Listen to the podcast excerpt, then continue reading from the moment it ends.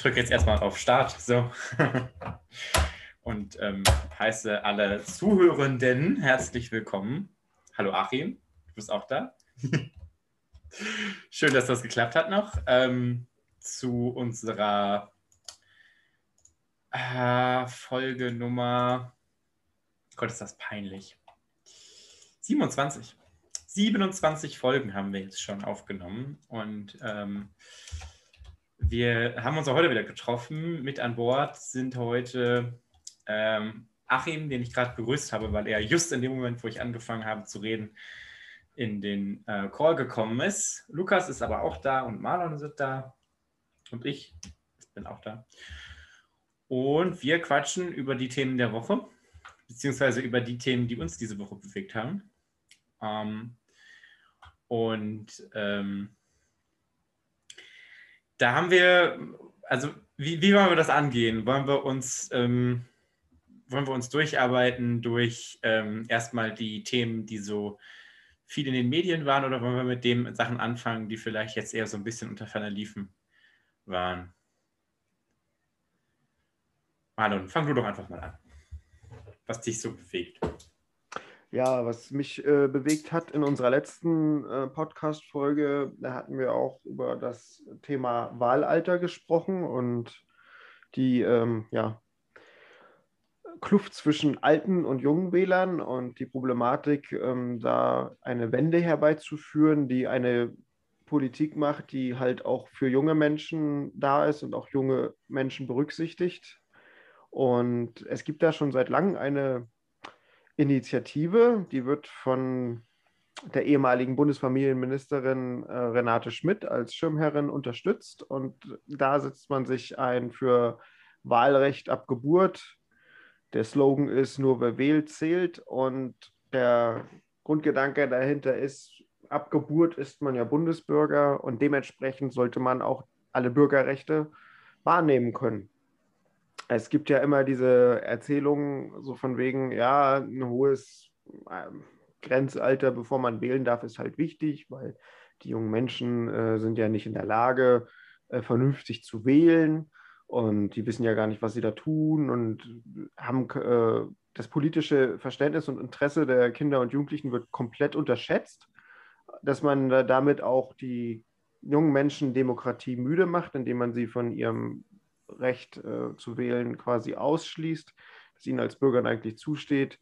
Das ist äh, auch ein großes Problem dabei. Es ist auch eine ziemlich große Ungerechtigkeit für diejenigen, ähm, das werden einige kennen, die äh, so, so roundabout ein paar Tage vor oder nach der Bundestagswahl jetzt dieses Jahr Geburtstag haben. Da werden sich einige freuen, dass sie gleich mit ihrer Volljährigkeit wählen dürfen und andere werden sich ziemlich ärgern, dass sie dann wahrscheinlich erst mit 22 das erste Mal an die Wahlurne dürfen. Und genau dieses Problem will diese Initiative angehen und äh, ich finde das sehr gut. Ich unterstütze das schon sehr lange und setze mich auch, wo ich äh, Menschen treffe, dafür ein und äh, schlage das immer wieder vor. Aber es sind halt gerade bei den älteren Menschen ähm, große Vorbehalte, vor allem bei den älteren männlichen Menschen und das finde ich, äh, ja, ist ein Problem, das sich wahrscheinlich rauswachsen wird. Dennoch finde ich, muss man dieses Thema pushen. Und aber da gibt es viele unterschiedliche Meinungen zu. Das äh, Wahlalter 16 wird ja schon lange diskutiert, ist ja in einigen, äh, äh bei einigen Landtagswahlen schon durchgesetzt, dass man da sich auf 16 an der Wahl beteiligen darf. Aber ich denke, 16 ist immer noch viel zu hoch angesetzt. Und äh, ja, um wirklich Gerechtigkeit herzustellen, müsste man tatsächlich sagen, ja, eigentlich mit Einstand in die Bundesrepublik Deutschland, was man ja durch eine Geburtsurkunde attestiert bekommt, sollte man auch das entsprechende Recht haben. Da ist ja auch ganz interessant mal zu hören, was ihr dazu meint, ab wann man wählen dürfen sollte. Zumal wir das Thema, glaube ich, mit Achim und Lukas noch nicht besprochen haben. Ich weiß nur, dass die Position Wahlalter null, das möchte ich ganz kurz so vor Kontext geben, die habe ich, glaube ich, zum ersten Mal tatsächlich hier im Podcast von Moron geäußert gehört. Ich kannte bisher tatsächlich nur die Festlegung auf bestimmte Altersgrößen und ich kannte so eine Lösung ähm, Familienwahlrecht, wo man dann irgendwie, ja, wo dann irgendwie Leute mit Kindern dann zwei Stimmen bekommen oder so, aber Wahlalter ab null und man kann also quasi sich einfach aussuchen, ab wann man sich alt genug fühlt zu wählen. Äh, das kannte ich noch nicht, finde ich seitdem aber auch ähm, sehr unterstützenswert. Und mich würde interessieren, Lukas, Achim, was ihr denn zu der, zu der Frage denkt. Ähm, ja, ich bin ehrlich gesagt nicht so ein großer Fan von, muss ich ganz ehrlich sagen. Ähm, also Wahlalter 16 kann man sich gern drüber streiten, unterstütze ich auch. Äh, und ich sehe da auch sehr wenig Gegenargumente, also sachliche Gegenargumente. Das kommt gerne mal aus manchen Ecken, öh, da wären die alle grün. Das ist irgendwie ein bisschen seltsames Argument, aber okay, wenn man das als Argument bringen will, von mir aus. Ähm, von mir aus kann man auf 14 drüber streiten. Mit 14 kriegt man ja in Deutschland auch einige Rechte und Pflichten. Ähm, Wahlalter 0 bin ich ein bisschen kritisch, weil ich persönlich einfach sehe, dass es in einem jungen Alter dann eher von den Eltern ausgeführt werden wird. Äh, was ich jetzt im Nachhinein betrachte, meine Eltern haben ein anderes Wahlverhalten als ich. Ähm, nicht so toll fände, wenn meine Eltern sozusagen die ersten paar Jahre meines Lebens sozusagen eine Stimme für mich abgegeben haben, die ich niemals so hätte abgegeben. Aber so ist ja genau der Vorschlag nicht, glaube ich, wenn ich das richtig verstanden habe. Also es gibt den Vorschlag, es gibt, glaube ich, aber auch genau, den das, Vorschlag, genau, dass ja. man Hm. sagt, ich wähle, wenn ich will. Genau, das war das, was ist. Ich glaube, es gibt da zwei verschiedene Ansätze. Dieses quasi, ich wähle, wenn ich will, Wahlalter 0. Das Kind oder der Jugendliche dann wählt quasi, wenn es sich bereit fühlt. Und ähm, dann gibt es dieses, was ich jetzt gerade mit Familienwahlrecht umschrieben habe, dieses, die Eltern wählen für das Kind mit. Also das sehe ich auch kritisch. Aber das an, da, wir reden ja jetzt über den anderen Vorschlag. Ähm, das ist schon etwas besser, obwohl ich sagen muss, man ist natürlich schon recht manipulierbar in einem gewissen Alter. Also es kann auch sein, dass der Vater dann sagt, so komm mit zu seiner, keine Ahnung, sage ich jetzt mal, zehnjährigen Tochter, wir gehen heute CDU wählen. Beispielsweise. Sowas kann natürlich wirklich passieren. Oder dass ein gewisser Gruppenzwang entsteht oder irgendwas. Natürlich ist Wahlrecht, äh, natürlich, dass man es eine geheime Wahl hat. Aber im Endeffekt kann man natürlich trotzdem sozusagen, wenn im Freundeskreis alle Partei X wählen, dass man dann sozusagen sich verpflichtet fühlt, auch Partei X zu wählen, weil man halt zugehörig sein will. Es ist natürlich, wird keiner es rauskriegen, was man gewählt hat. Aber so funktioniert halt meistens auch eine Psyche von auch einem jungen Kind oder einem pubertierenden Kind nicht. Hm. Deshalb, für mich ist das Alter 16 eigentlich perfekt, ganz ehrlich, weil ab da fängt man so an, seine eigene Meinung in die Richtung zu bilden. Ähm, und auch sozusagen, man ist in einem Alter, wo man sozusagen nicht so einfach manipuliert werden kann wo man sozusagen auch anfängt, natürlich selbst für sich Verantwortung zu tragen. Ähm, deshalb finde ich das tats tatsächlich gut. Unterstütze ich auch voll. Finde ich auch, sollten wir umsetzen. Ähm, Wahlalter 0 im Sinne von wähl, wann du willst. Ähm, sehe ich kritisch. Das natürlich das Familienwahlrecht sehe ich ganz schlimm. Aber ja, ich bin von beiden, wie gesagt, kein großer Fan. Also für mich ist Familienwahlrecht eigentlich ein Verstoß gegen One Man oder One Woman, One Vote und äh, also gegen die Gleichheit der Wahl und auch, auch sozusagen mutmaßlicher Wille. Man muss schon das wählen, was, was man selber wählt.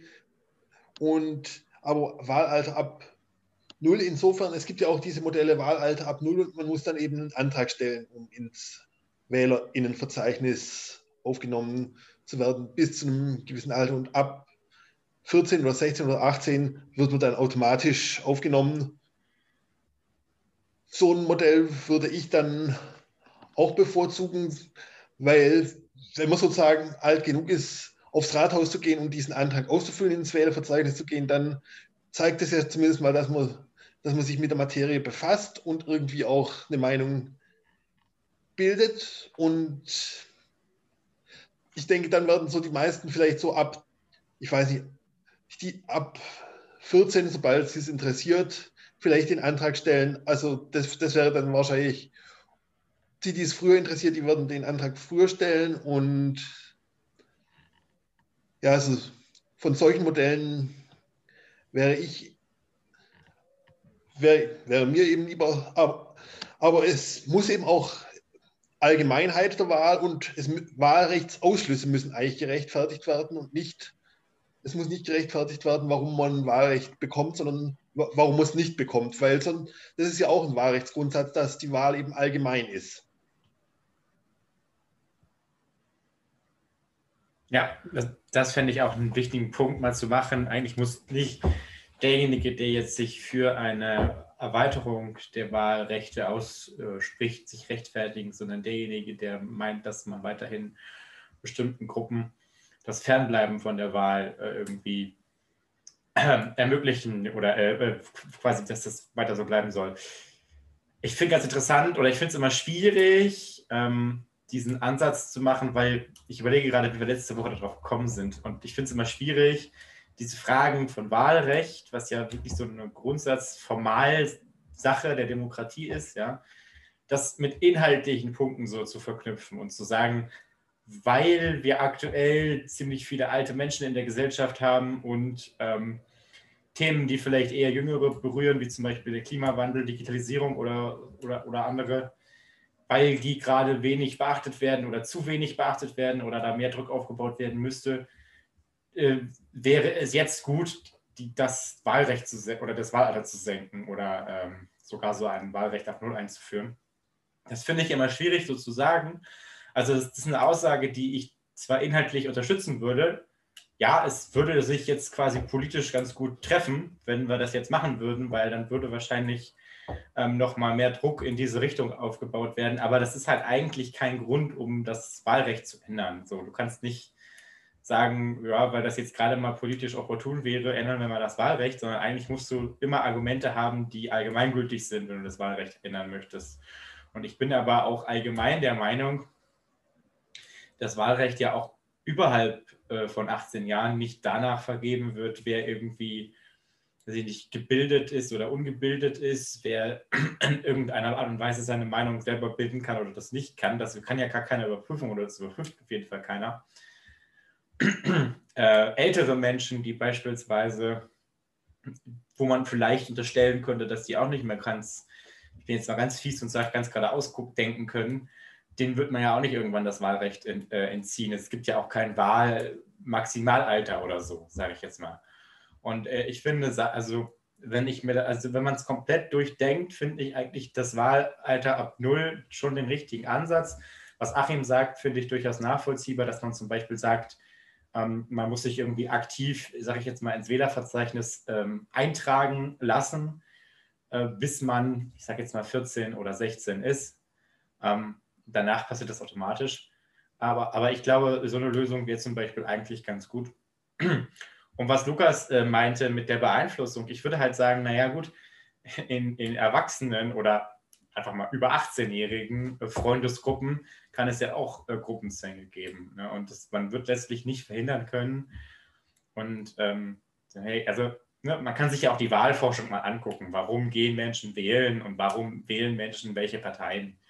Und ähm, wir, wir, wir machen uns was vor und sind naiv, wenn wir glauben, dass äh, jeder irgendwie hingeht und sich, weiß ich nicht, die wichtigsten Punkte aus den Wahlprogrammen anguckt und die Kandidaten äh, abcheckt und ähm, keine Ahnung, irgendwie den Wahlomat macht und sich da jetzt irgendwie sonst wie informiert.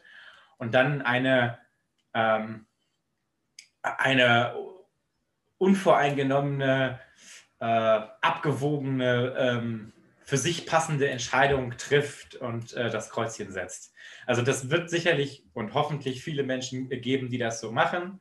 Aber die Wahlforschung sagt uns eigentlich, es gibt sehr, sehr, sehr viele Menschen, die, ob sie wählen oder nicht und auch wen sie wählen, eigentlich gar nicht so äh, viel davon abhängig machen und auch gar nicht irgendwie so nach dem Motto, ich gucke mir jetzt vorher immer erst durch, ähm, ich informiere mich da über die politische Lage oder so, sondern einfach, ich habe die immer schon gewählt oder ich wähle den, weil der schön aussieht oder ähm, nee, jetzt, jetzt wähle ich nicht, jetzt habe ich keine Lust, weil, keine Ahnung, geht gerade nur ums Klima oder was auch immer. So, so ein, ähm, das sind ja alles keine rationalen Entscheidungen, sondern das sind menschliche Entscheidungen. Das ist ja auch letztlich so gewollt. Ja? Und das muss man, denke ich, immer auch akzeptieren. Und da kann man nicht sagen und Kindern und Jugendlichen unterstellen, dass die ja noch nicht alles durchdenken können und dass es da, da ja sein könnte, ja, dass die Eltern dann die irgendwie mitnehmen und sagen, hier, Kind, mach mal Kreuz bei, keine Ahnung, der FDP oder den, der CDU oder weiß ich nicht wo oder schlimmstenfalls der AfD. Aber ähm, machen wir uns nichts vor, es gibt immer solche, solche Beeinflussungsprozesse und es gibt immer, ne, die, das Grundgesetz geht natürlich vom mündigen Bürger aus, aber in der Realität ist es natürlich so, äh, dass nicht jeder die gleiche Lust und die gleiche Zeit und äh, die gleiche Bereitschaft mitbringt, sich mit Politik auseinanderzusetzen. Und ich finde, das muss man auch einfach anerkennen und darf sich da nichts vormachen. Da stimme ich dir zu. Ein gutes Beispiel, das mir hier äh, jetzt in letzter Zeit häufig begegnet, ist auch die Frage, äh, lässt du dich impfen? Und äh, da habe ich auch mit erwachsenen Leuten, äh, teilweise jenseits der 50, gesprochen, die zu mir sagen, nee, also ich lasse mich nicht impfen. Das, das ist mir alles nicht geheuer. Und dann frage ich, ja, woran liegt denn das? Ja, nee, ich habe mich mit mein, meinen Jungs bei Verein XY unterhalten und die lassen sich auch nicht alle impfen. Die sagen, das ist nicht gut. dann sage ich, ja, aber wie kommen die darauf? Ja, nee, wenn die das nicht machen, mache ich das auch nicht. Und äh, das, das zu unterstellen, äh, dass äh, ja, die Kinder da jetzt leichter zu beeinflussen und äh, zu, die, vorzudefinieren werden, was sie am Ende für eine Wahl im Leben treffen, das ist bei Erwachsenen keineswegs besser. Die sind genauso in Gruppen gefangen und werden da ja auf eine Art und Weise zu ihren Meinungen gebracht, die jetzt nur wirklich nicht auf ja, Argumenten oder handfesten Informationen beruhen, sondern es ist doch vielleicht eher so, ja, ich schwimme mit der Gruppe, äh, mit der Clique, je nachdem, mit dem Verein, so wie die so drauf sind, das mache ich auch. Bin ich bisher immer gut mitgefahren, was soll ich mir selber im Kopf machen?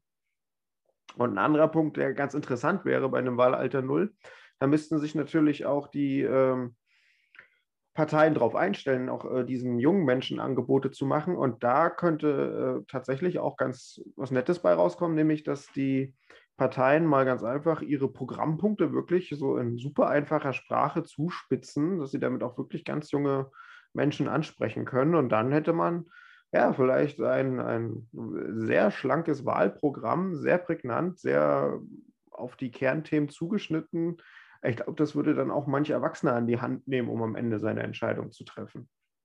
Und Wahlkampf in der Kita kann ich mir eigentlich äh, auch ziemlich cool vorstellen. Unsere Kita ist auch an, ähm, in so einem Projekt, in so einem Bundesprojekt mit drin, ähm, wo genau dieses Selbstentscheiden gefördert werden soll.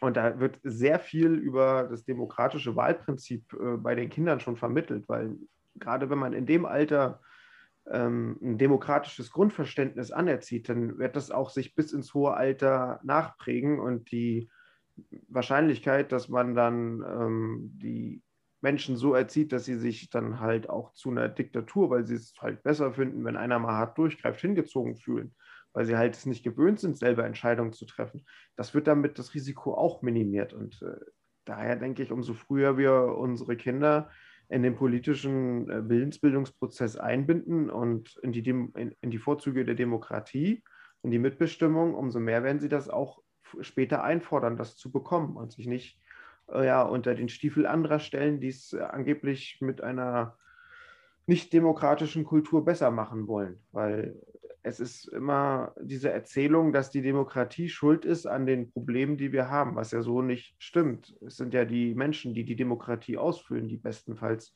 zu Schwierigkeiten führen, indem sie das System vielleicht auch zur persönlichen Bereicherung nutzen und dergleichen. Aber dafür kann die Demokratie nichts. Das hängt ja mit den Menschen zusammen, wie sie Demokratie verstehen und wie sie es verstehen, wem das nutzen soll. Dem Volk oder den Amtsinhaber. Und von der Warte finde ich solche frühe Einbindung einfach wichtig. Ja, also ähm, ich finde die Debatte spannend. Ich glaube, Wahlrecht oder Wahlalter ab 16 ist sowas, ähm, Lukas, wenn ich es richtig verstehe, ist das auch bei der FDP so ein Punkt?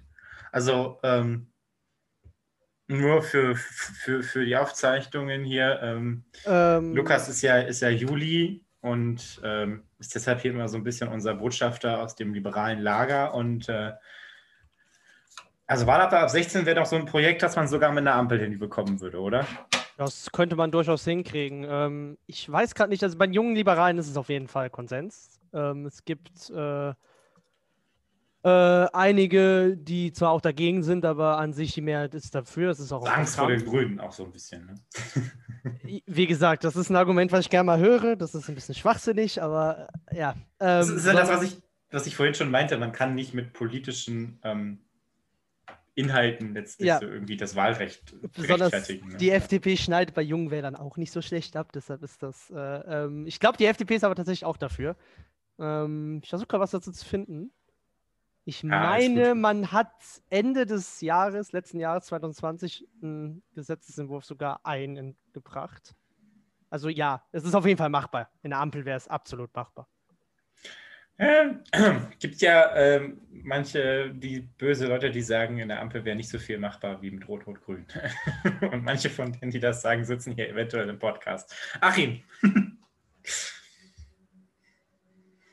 Rede Ja, es gibt- einfach. Also mit, mit wem das durchführbar wäre, das Wahlalter ab 16, also Mit uns auf jeden Fall. Koalition ist, da reicht das sowieso nicht, weil im Grund, das ist, dazu muss man das Grundgesetz ändern, dazu braucht man sowieso größere Mehrheiten als nur die, die in der Koalition sind. Artikel 38.2 sagt ja, wahlberechtigt ist, wer das 18. Lebensjahr vollendet hat, wählbar ist, wer das Alter erreicht, mit dem die Volljährigkeit eintritt. Mhm. Also Ja, was jetzt zu komischen Effekten führen würde, wenn jetzt der Gesetzgeber das ein, also ändern würde, dass die Volljährigkeit mit 16 eintritt. Das könnte der einfache Gesetzgeber machen. Dann hätten wir komische Effekte, weil dann, das dann wäre man dann mit das 16 Wahl. Ja. dann wäre man mit 16 wählbar, aber könnte erst mit 18 wählen. Und weil der, weil der einfache Gesetzgeber das Alter der Volljährigkeit festlegen kann, aber das Alter, ab dem man wählen darf, steht explizit in Artikel 38 Absatz 2 Grundgesetz drin. Da braucht, und, dafür braucht man dann eben die Zweidrittelmehrheit. Ah, Ich und gucke. das heißt, die Frage, mit welchen Koalitionen das umsetzbar ist, stellt sich wahrscheinlich sowieso nicht, weil ich vermute, es müsste gegen die Union durchgesetzt werden. Gut, ich vermute jetzt auch, dass im nächsten Bundestag die Union keine Blockademinderheit mehr gegen Grundgesetzänderungen hat, also weniger als ein Drittel der Sitze. Warte mal, ganz, ich, lass uns das ganz kurz durchgehen. Die Union, also ich gucke ich guck nur auf die aktuellste Umfrage. Ne? Das ist natürlich nur eine von vielen, aber wir haben ja so ungefähre Daten.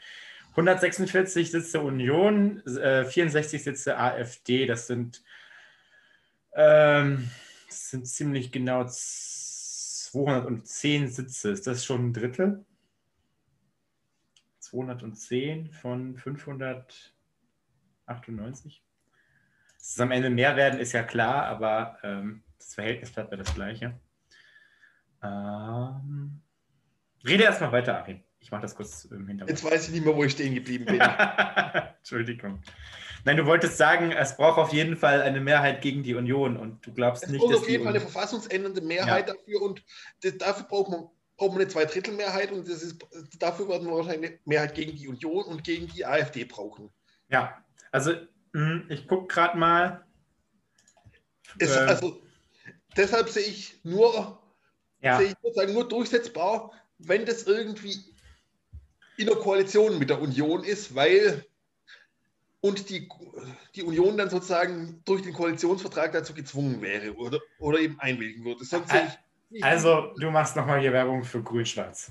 Nein, ich mache nicht Werbung für Grün-Schwarz. nur, nur realistisch sind Verfassungsänderungen halt nur mit der Union durchsetzbar und nicht ohne, weil, weil halt die Zweidrittelmehrheit dann Also die es nur, AfD und die Union werden, sonst haben halt sonst die Blockademöglichkeit und in der Opposition werden sie sich darauf nicht einlassen.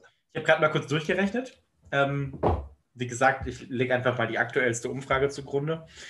Und ähm, die geht natürlich von 589 Bundestagsabgeordneten aus, was nicht der tatsächlichen Zahl entsprechen wird, die wir hinterher haben werden, aber das Verhältnis bleibt das gleiche. Und wenn die aktuelle Umfrage stimmt, dann kämen Union und, und AfD zusammen auf 210 äh, Sitze und eine, also die Sperrminorität, also die, das eine Drittel, was halt ähm, man braucht, um mal Verfassungsänderung zu blockieren, hätte, bräuchte 196 Sitze, also 14 weniger. Heißt, ähm, wir brauchen nochmal ein paar Prozentpunkte, die wir der Union und im besten Fall auch der AfD noch abnehmen. Genau.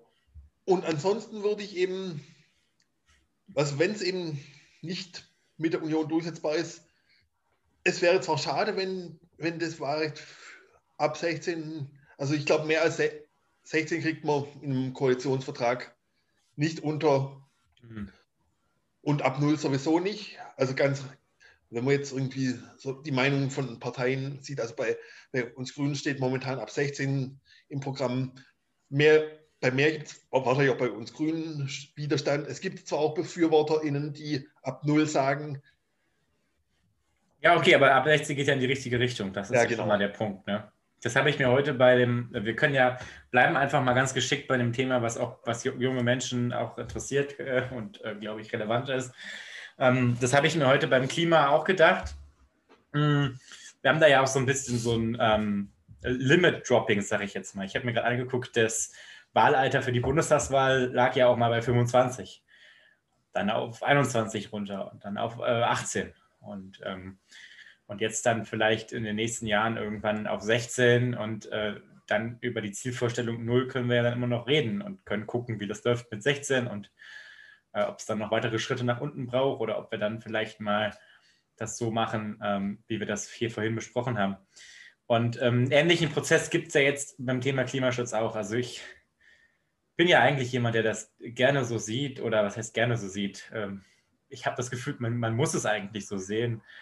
Ähm, klar kann man in den Vordergrund stellen, dass schon vieles erreicht wurde, aber ich glaube, insgesamt wurde immer noch nicht genug erreicht im Thema Klimaschutz in Deutschland, was sich zum Beispiel auch einfach daran zeigt, dass äh, die deutsche Bundesregierung sich nach wie vor weigert, einfach mal anzugeben, mit wie viel CO2 es überhaupt, sie überhaupt noch rechnet äh, als Budget, was sie überhaupt noch hat ähm, äh, bis sie dann irgendwie klimaneutral werden will. Aber diese Marke, das, wann sie denn klimaneutral werden will, das ist ja jetzt gerade aktuell so ein bisschen im Gespräch. Angeregt durch das Verfassungsgerichtsurteil, was wir letzte Woche schon besprochen haben, ist ja jetzt nochmal großes ähm, Gewusel in das Klimathema gekommen. Und da gab es heute, ähm, heute ist ja äh, parallel oder ja, parallel zur Vorbereitung zumindest dieses Podcasts lief ja der Bundesparteitag der SPD. Ähm, Olaf Scholz wurde mit 96 Prozent zum Kanzlerkandidaten unserer Partei gemacht. Also unsere, sage ich jetzt, ne, Maler und ich. Disclaimer, wir sind in der SPD, Achim ist bei den Grünen und Lukas, wie gesagt, engagiert sich bei den jungen Liberalen. Ähm, jedenfalls äh, gab es da ja heute auch ähm, das Thema Klima und äh, ich weiß gar nicht, wie das war, ob nicht im originalen ähm, Wahlprogrammentwurf auch noch äh, 50 stand 2050 für die Klimaneutralität. Das ist ja aktuell die Zielmarke, die aus Brüssel gesetzt wird und die sich auch Deutschland setzt, als also die, die der Status quo quasi ist, ja. Und ähm, jetzt, jetzt geht es runter. Jetzt, ähm, jetzt geht so ein bisschen der Wettkampf nach unten los. Die SPD, da gab es heute äh, eine Initiative, die sich für 2040 eingesetzt hat. Und ähm, und es gab eine Änderung, die von Olaf Scholz und Svenja Schulze, der Umwel Bundesumweltministerin, eingebracht wurde, die sich für 2045 ausgesprochen haben. Heute hat erstmal ähm, aus meiner Sicht leider 2045 gewonnen. Ähm, aber 40 steht auf jeden Fall schon im Raum. So, äh, jetzt ähm, geht es quasi weiter. Irgendwie die, die Jusos haben sich auch schon 40 gesetzt. Ähm, Fridays for Future hatten ja schon vor zwei Jahren oder drei Jahren inzwischen 2035 ähm, in den Raum gestellt, weil das auch die Zahl ist, mit denen die Klimamodelle des ähm, Weltklimarates arbeiten. Die gehen davon aus, dass ähm, Industrienationen schneller auf Null kommen als Entwicklungsländer und geben in ihren Modellen quasi den Entwicklungsländern bis 2050 Zeit und äh, rechnen aber damit, dass die Industrienationen halt einfach sich schneller und besser anpassen können, weil sie eben mehr Technologie zur Verfügung stehen haben und deshalb eigentlich schon ab 2035 bei Netto Null sein müssten. Und äh, die CDU hat sich ja jetzt auch schon ausgesprochen für ähm, runter bis vor der Mitte des Jahrhunderts, äh, also auf Null bis vor der Mitte des Jahrhunderts. Bei den Grünen, da würde ich Achim gleich mal fragen, wie da so der Stand der, der innerparteilichen Debatte ist. Ich habe jetzt ins Wahlprogramm geguckt. Da ist die Rede von, ähm, ja, in den nächsten 30 Jahren, aber das wäre ja auf jeden Fall dann schon 2050. Aber ich glaube, da hat man sich, glaube ich, bisher noch nicht getraut, äh, eine konkrete Zahl zu nennen. Wir können auch gerne mal darüber reden, wie, wie, wie sinnvoll ihr das haltet, eine konkrete Zahl zu nennen. Gleich vorweg, ich glaube schon, dass es sinnig ist, wenn man sich eine Endmarke setzt und dass ich eben glaube, dass man auch auf jeden Fall ein Budget braucht, wo man ganz klar sagen kann, so viel hat Deutschland noch äh, auszustoßen. Und ähm, das ist noch über, weil das war ja das, was das Verfassungsgericht auch gefordert hatte. Also nicht konkret ein Budget, aber es hatte ja gefordert, die Belastungen ähm, gleichmäßig zu verteilen. Und da würde mich interessieren, ich frage das zunächst bei Achim jetzt einfach, weil ich das im grünen Wahlprogramm doch sehr schwammig fand, ob es da die Debatte gibt. Ich meine, ihr habt ja noch quasi den finalen Beschluss des Wahlprogramms noch vor euch. Wir haben das heute gemacht in der SPD. Bei euch ist das erst Anfang Juni dran. Ähm, ist da noch was zu erkennen, dass ihr da noch eine Zahl reinschreiben wollt? Oder steht da schon eine, die habe ich bloß übersehen? Oder wie ist das? Jedes Mal, wenn man versucht, eine Zahl reinzuschreiben, gibt es zig Änderungsanträge, die es, meistens verschärfen wollen. Und dann, hat man, dann versucht man halt, das irgendwie möglichst schwammig als Kompromissformel hinzukriegen, um, um, um eben das 1,5 Grad Ziel als Hauptmarke reinzuschreiben und dann eben die Zahl offen zu lassen, um eben einem Abstimmungsmarathon über die Zahl irgendwie zu entgehen. Das ist so der Grund, warum da jetzt keine Zahl drin steht. Also in Entwürfen steht dann meistens eine Zahl drin und in Kompromissverhandlungen wird versucht, die zu verschärfen dann verschwindet halt die Zahl wieder in endgültigen Beschlüssen. Mhm. Okay, also so ein bisschen auch so ein, ähm, jetzt nicht fies verstehen, aber so ein bisschen, man drückt sich so ein bisschen davor, konkret zu werden. Ein bisschen, ja. Weil es für jede Zahl ja immer, ne, die Zahlen sind natürlich, also mich würde auch interessieren, wie Lukas das sieht, weil, also, also aus meiner Perspektive ist es ja so, 1,5 Grad ist, das erste, ist die erste Zahl, die man sich setzt, das erste Ziel, was man sich auferlegt wo wir ja eigentlich, was wir ja schon seit sechs Jahren inzwischen hinter uns haben, also die Zahl ist ja längst beschlossen, 1,5 Grad, äh, äh, Begrenzung der globalen Erwärmung auf 1,5 Grad, maximal 2 Grad. Das ist ja das, was im äh, Pariser ähm, Vertrag schon steht und der ist ja im Prinzip auch schon Völkerrecht. So, das ist die erste Zahl. Und daraus folgt ja, um das mal so ein bisschen mathematisch zu machen, die nächste Zahl, nämlich die Frage, wie viel ähm, fossile Energie ist denn überhaupt noch drin, ähm, die, die quasi noch freigesetzt werden kann, rein physikalisch, sage ich jetzt mal, äh, bevor wir auf die 1,5 Grad, bevor wir die treffen. So, und da gibt es, glaube ich, eine globale äh, Berechnung, die, glaube ich, auch in Paris festgehalten ist, also im Pariser Vertrag. Aber es gibt keine Aufschlüsselung nach Ländern weil sich die Länder untereinander nicht einig sind, wie diese Aufschlüsselung passieren soll. Also soll die gewichtet nach Stand der Entwicklung passieren oder nur nach Bevölkerung? Das ist so ein bisschen strittig. Und äh, intern, also in Deutschland, gibt es eben diese Zahl auch noch nicht. Es gibt eine Berechnung des Sachverständigenrats der Bundesregierung dazu. Der ähm, geht, glaube ich, von, ah, was waren das, äh, 600 Millionen Tonnen oder irgendwie sowas aus. Ich bin nicht ganz zahlenfest, aber da gibt es auf jeden Fall schon mal einen Entwurf, einen Vorschlag für diese Zahl. So, und ich finde, die dritte Zahl, die ja logisch folgt, ist dann zu sagen, naja gut, ähm, äh, wann, wann hören wir denn auf, ähm, ähm, netto äh, positive ähm, fossile Energiebeträge in die, in die Atmosphäre zu stoßen? Ja, also wann, wann sind wir denn, wie es so schön heißt, klimaneutral? Das ist für mich irgendwie die dritte relevante Zahl und um die wird sich aktuell gestritten. Und natürlich ist das eine Zahl, die man sich irgendwie erstmal setzt, ja, die natürlich jetzt nicht super krass, ähm, es ist so ein bisschen wie, das, wie der Inzidenzwert bei Corona.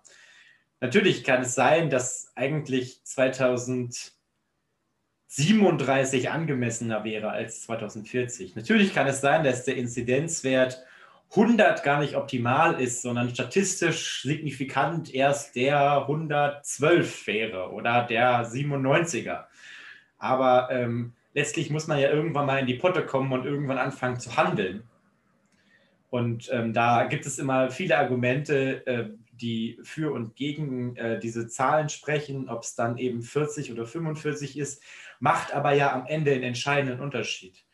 Und ähm, diese Zahlen eher nach vorne zu verlegen, also eher von 50 weg Richtung 40 zu gehen, ähm, ist ja eigentlich nichts anderes, als sich für die nächsten 20 Jahre dann selbst die Aufgabe zu geben, noch ein bisschen härter ranzuklotzen in dem Thema und ähm, das, die, die Umgestaltung noch ein bisschen ähm, stärker voranzutreiben.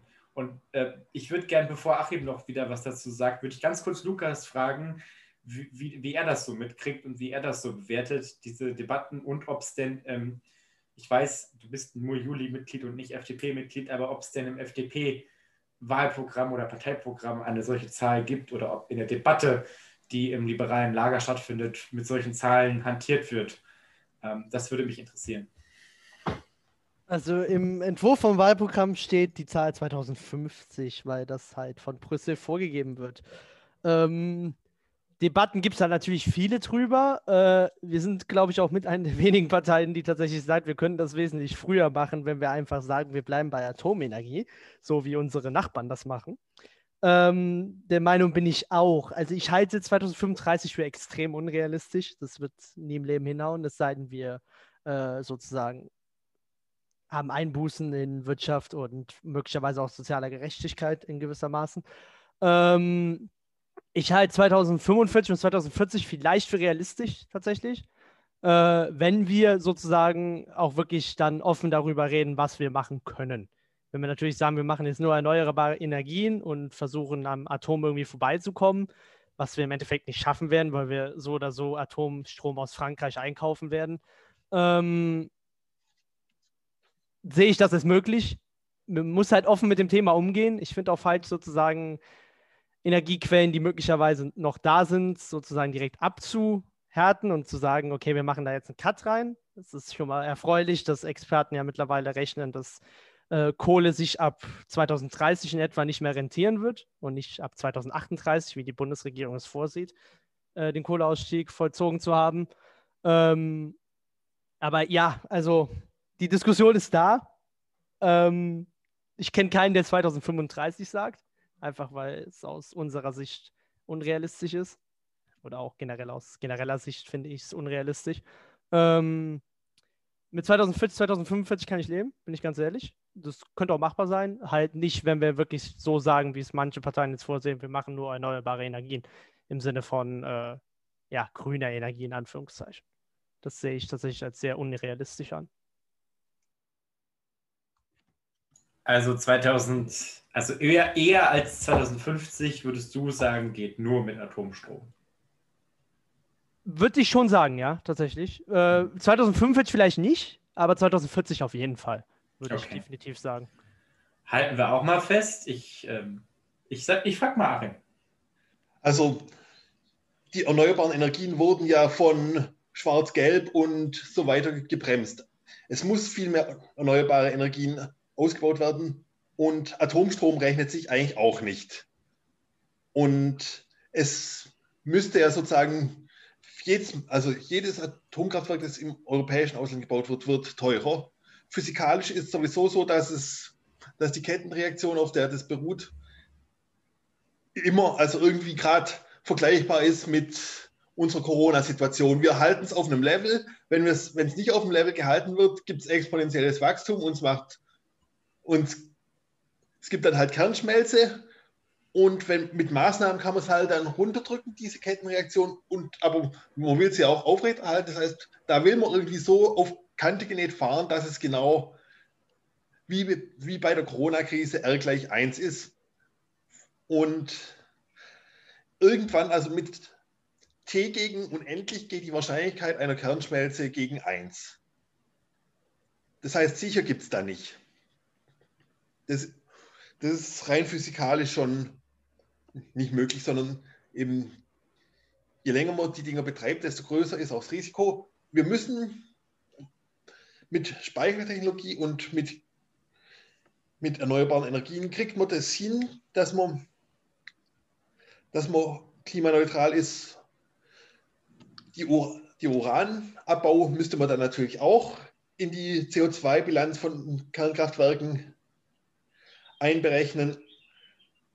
Und das heißt, schon von dem Aspekt sind Kernkraftwerke nicht klimaneutral. Und genau jetzt noch zu dem, was, ich, was wir vorher hatten. Ich habe noch mal im Koalitionsvertrag von Baden-Württemberg geschaut. Da steht 2040 als Ziel drin und zwar eben hauptsächlich mit durch Ausbau der erneuerbaren Energien und eben auch Wärme, also Einsatz von Wärmepumpen statt Ölheizungen und so. Aber eben bei, bei den Kraftwerken ist der, Haupt, ist der Hauptverursacher die Kohle und da müssen wir eben so schnell wie möglich aus der Kohle raus. Und mit die, die Elektroautos sind ja dann auch Speichertechnologie neben Pumpspeicher. Also da müssen wir halt alles sehr, sehr schnell ausbauen. Kernfusion ist jetzt was, was bei uns Grünen auch nicht so gern gehört wird. Kernfusion ist, ist halt noch nicht, steht, steht noch nicht zur Verfügung. Mit Kernfusion könnte man es physikalisch die Risiken eher minimieren als mit Kernspaltung, aber es wird halt nicht rechtzeitig zur Verfügung stehen, um den Klimawandel aufzuhalten. Und wir Grünen wollen auch mehr dezentrale Energieerzeugung, also da, wo sie verbraucht wird, auf den Dächern von den Häusern, in, mit Solarzellen, da, wo sie benötigt wird, also de dezentral und nicht irgendwelche riesengroßprojekte, die eben, eben Riesenkonzernen gehören, sondern eben da, wirklich da, wo sie gebraucht wird. Ich möchte nochmal, also ich würde nochmal äh, ganz kurz, äh, bevor Lukas nochmal antwortet, und mich würde natürlich auch Malus Meinung dazu interessieren, aber schwierig finde ich jetzt halt mal die gesamte Sicherheitsdebatte ähm, mal davon abgesehen. Ähm, wie soll das denn jetzt in der Praxis funktionieren? Wir, wir, sind ja auf einem Pfad, wo wir nächstes Jahr die Atomkraftwerke abschalten in Deutschland. Also das ist ja weniger als zwölf Monate hin, bis das eigentlich faktisch schon unumkehrbar ist. Und dann, was wolltest du dann machen, Lukas? Willst du die wieder anschalten, die wieder hochfahren, neu aufbauen oder was ist der Plan? Es geht konkret halt nicht um die klassischen Atomkraftwerke, wie wir sie kennen, die alten Dinge. Also neue Technologien. Sozusagen. Okay. Ähm, ich verstehe die Risiken komplett. Ähm, der klassische Uran-Atomreaktor ist natürlich äh, sehr riskant. Ähm, wo viele Länder drauf setzen, ist beispielsweise, was noch nicht ganz erprobt ist, ein Flüssigkeitsreaktor oder ein äh, Thoriumreaktor, manchmal auch genannt, ähm, die deutlich sicherer sind und auch ganz anders funktionieren. Äh, es gibt in den USA Konzepte zu Mini-Reaktoren, die äh, auch von, dem, äh, von der Bundesregierung dort äh, unterstützt wird, ähm, die sozusagen auch deutlich sicherer sind. Also man denkt immer bei Atomreaktoren, klassisch Tschernobyl, ähm, Fukushima Beispiel, die klassischen Uranreaktoren, wie sie funktionieren. Ähm, das sehe ich halt auch nicht, dass das wiederkommen wird. Bin ich ganz ehrlich. Ich glaube nicht, dass wir noch großartig Uranreaktoren äh, haben werden, besonders weil sie halt gefährlich sind und da auch die Endlagerung ein großes Problem ist. Das ist bei Flüssigsalzreaktoren auch nicht mehr so ein großes Problem. Dadurch, dass die ähm, sozusagen ähm, ihren Abfall zum größten Teil sogar selbst verwerten können. Ähm, also ich erwarte nicht, dass wir jetzt unsere alten Atomkraftwerke wieder anschalten. Ähm, ich wohne ursprünglich auch äh, in der Nähe von einem. Gut, das ist, äh, war ungefähr zwei Wochen am Netz und dann hat man einen Fehler gefunden und dann ging es nicht mehr. Aber ähm, das sehe ich natürlich. Was ist das denn für ein Atomkraftwerk gewesen? Davon habe ich gar nichts mitbekommen. In der Nähe von Koblenz ähm, hat sich herausgestellt, dass das auf einer, ähm, auf einer Erdspalte gebaut wurde, sozusagen. Wenn da ein Erdbeben ist, könnte da Risse entstehen. Das war ungefähr, gut, zwei Wochen waren es nicht, aber es waren ein paar Monate im Betrieb und dann, ja, war es äh, nicht mehr äh, konnte man es nicht mehr betreiben, sozusagen. Ich kann dir einen Artikel schicken, ich gucke gleich mal, ob ich was finde. Ähm, also ich habe ich hab zum Beispiel heute wieder gelesen, der Stromverbrauch Deutschlands äh, verdoppelt sich, wenn wir davon ausgehen, dass die deutsche Industrie in Zukunft ähm, äh, nur noch mit Wasserstoff äh, zum Beispiel Stahl produziert oder so. Ja, das ist der Punkt. Das ist es halt.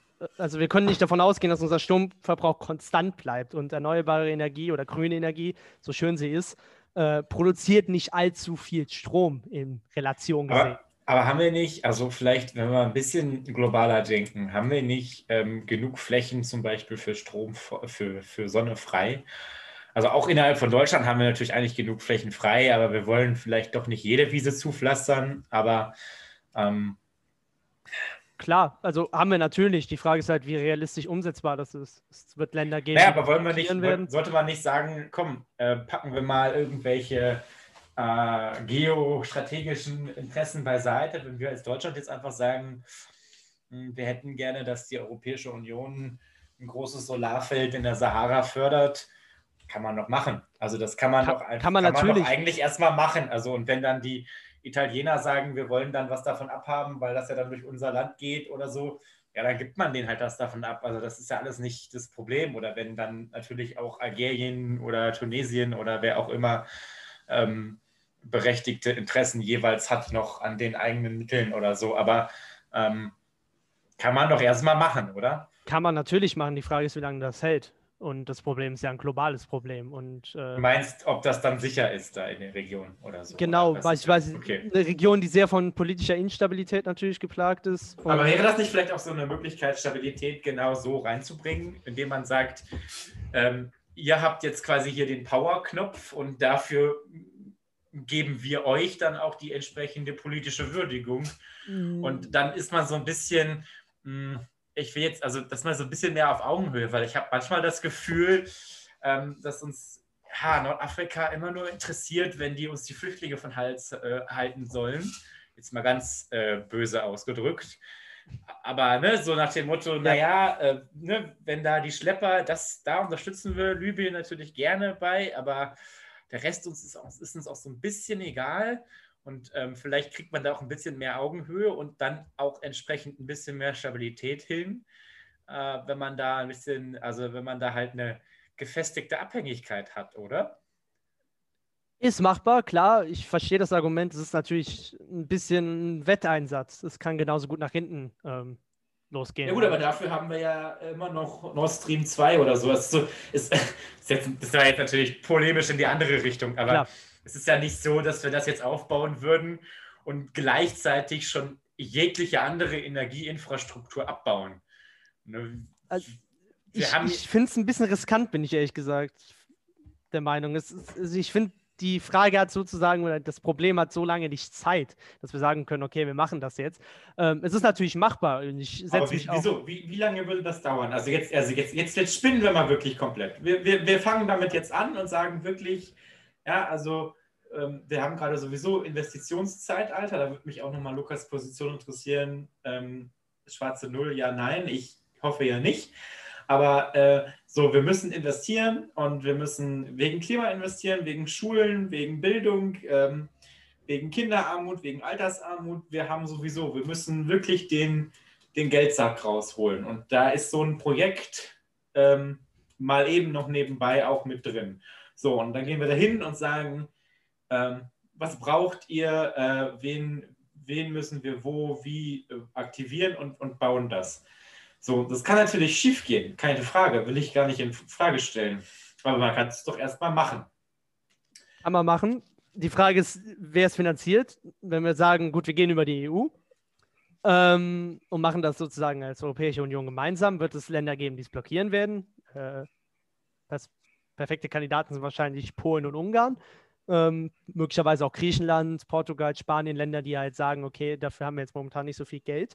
Ähm, es kann natürlich vor Ort auch Probleme für Probleme sorgen, weil Europa natürlich dann auch die Expertise stellen muss, das Material liefern muss, möglicherweise auch da bauen muss und sozusagen das von der lokalen Bevölkerung natürlich auch als negativ angesehen wird.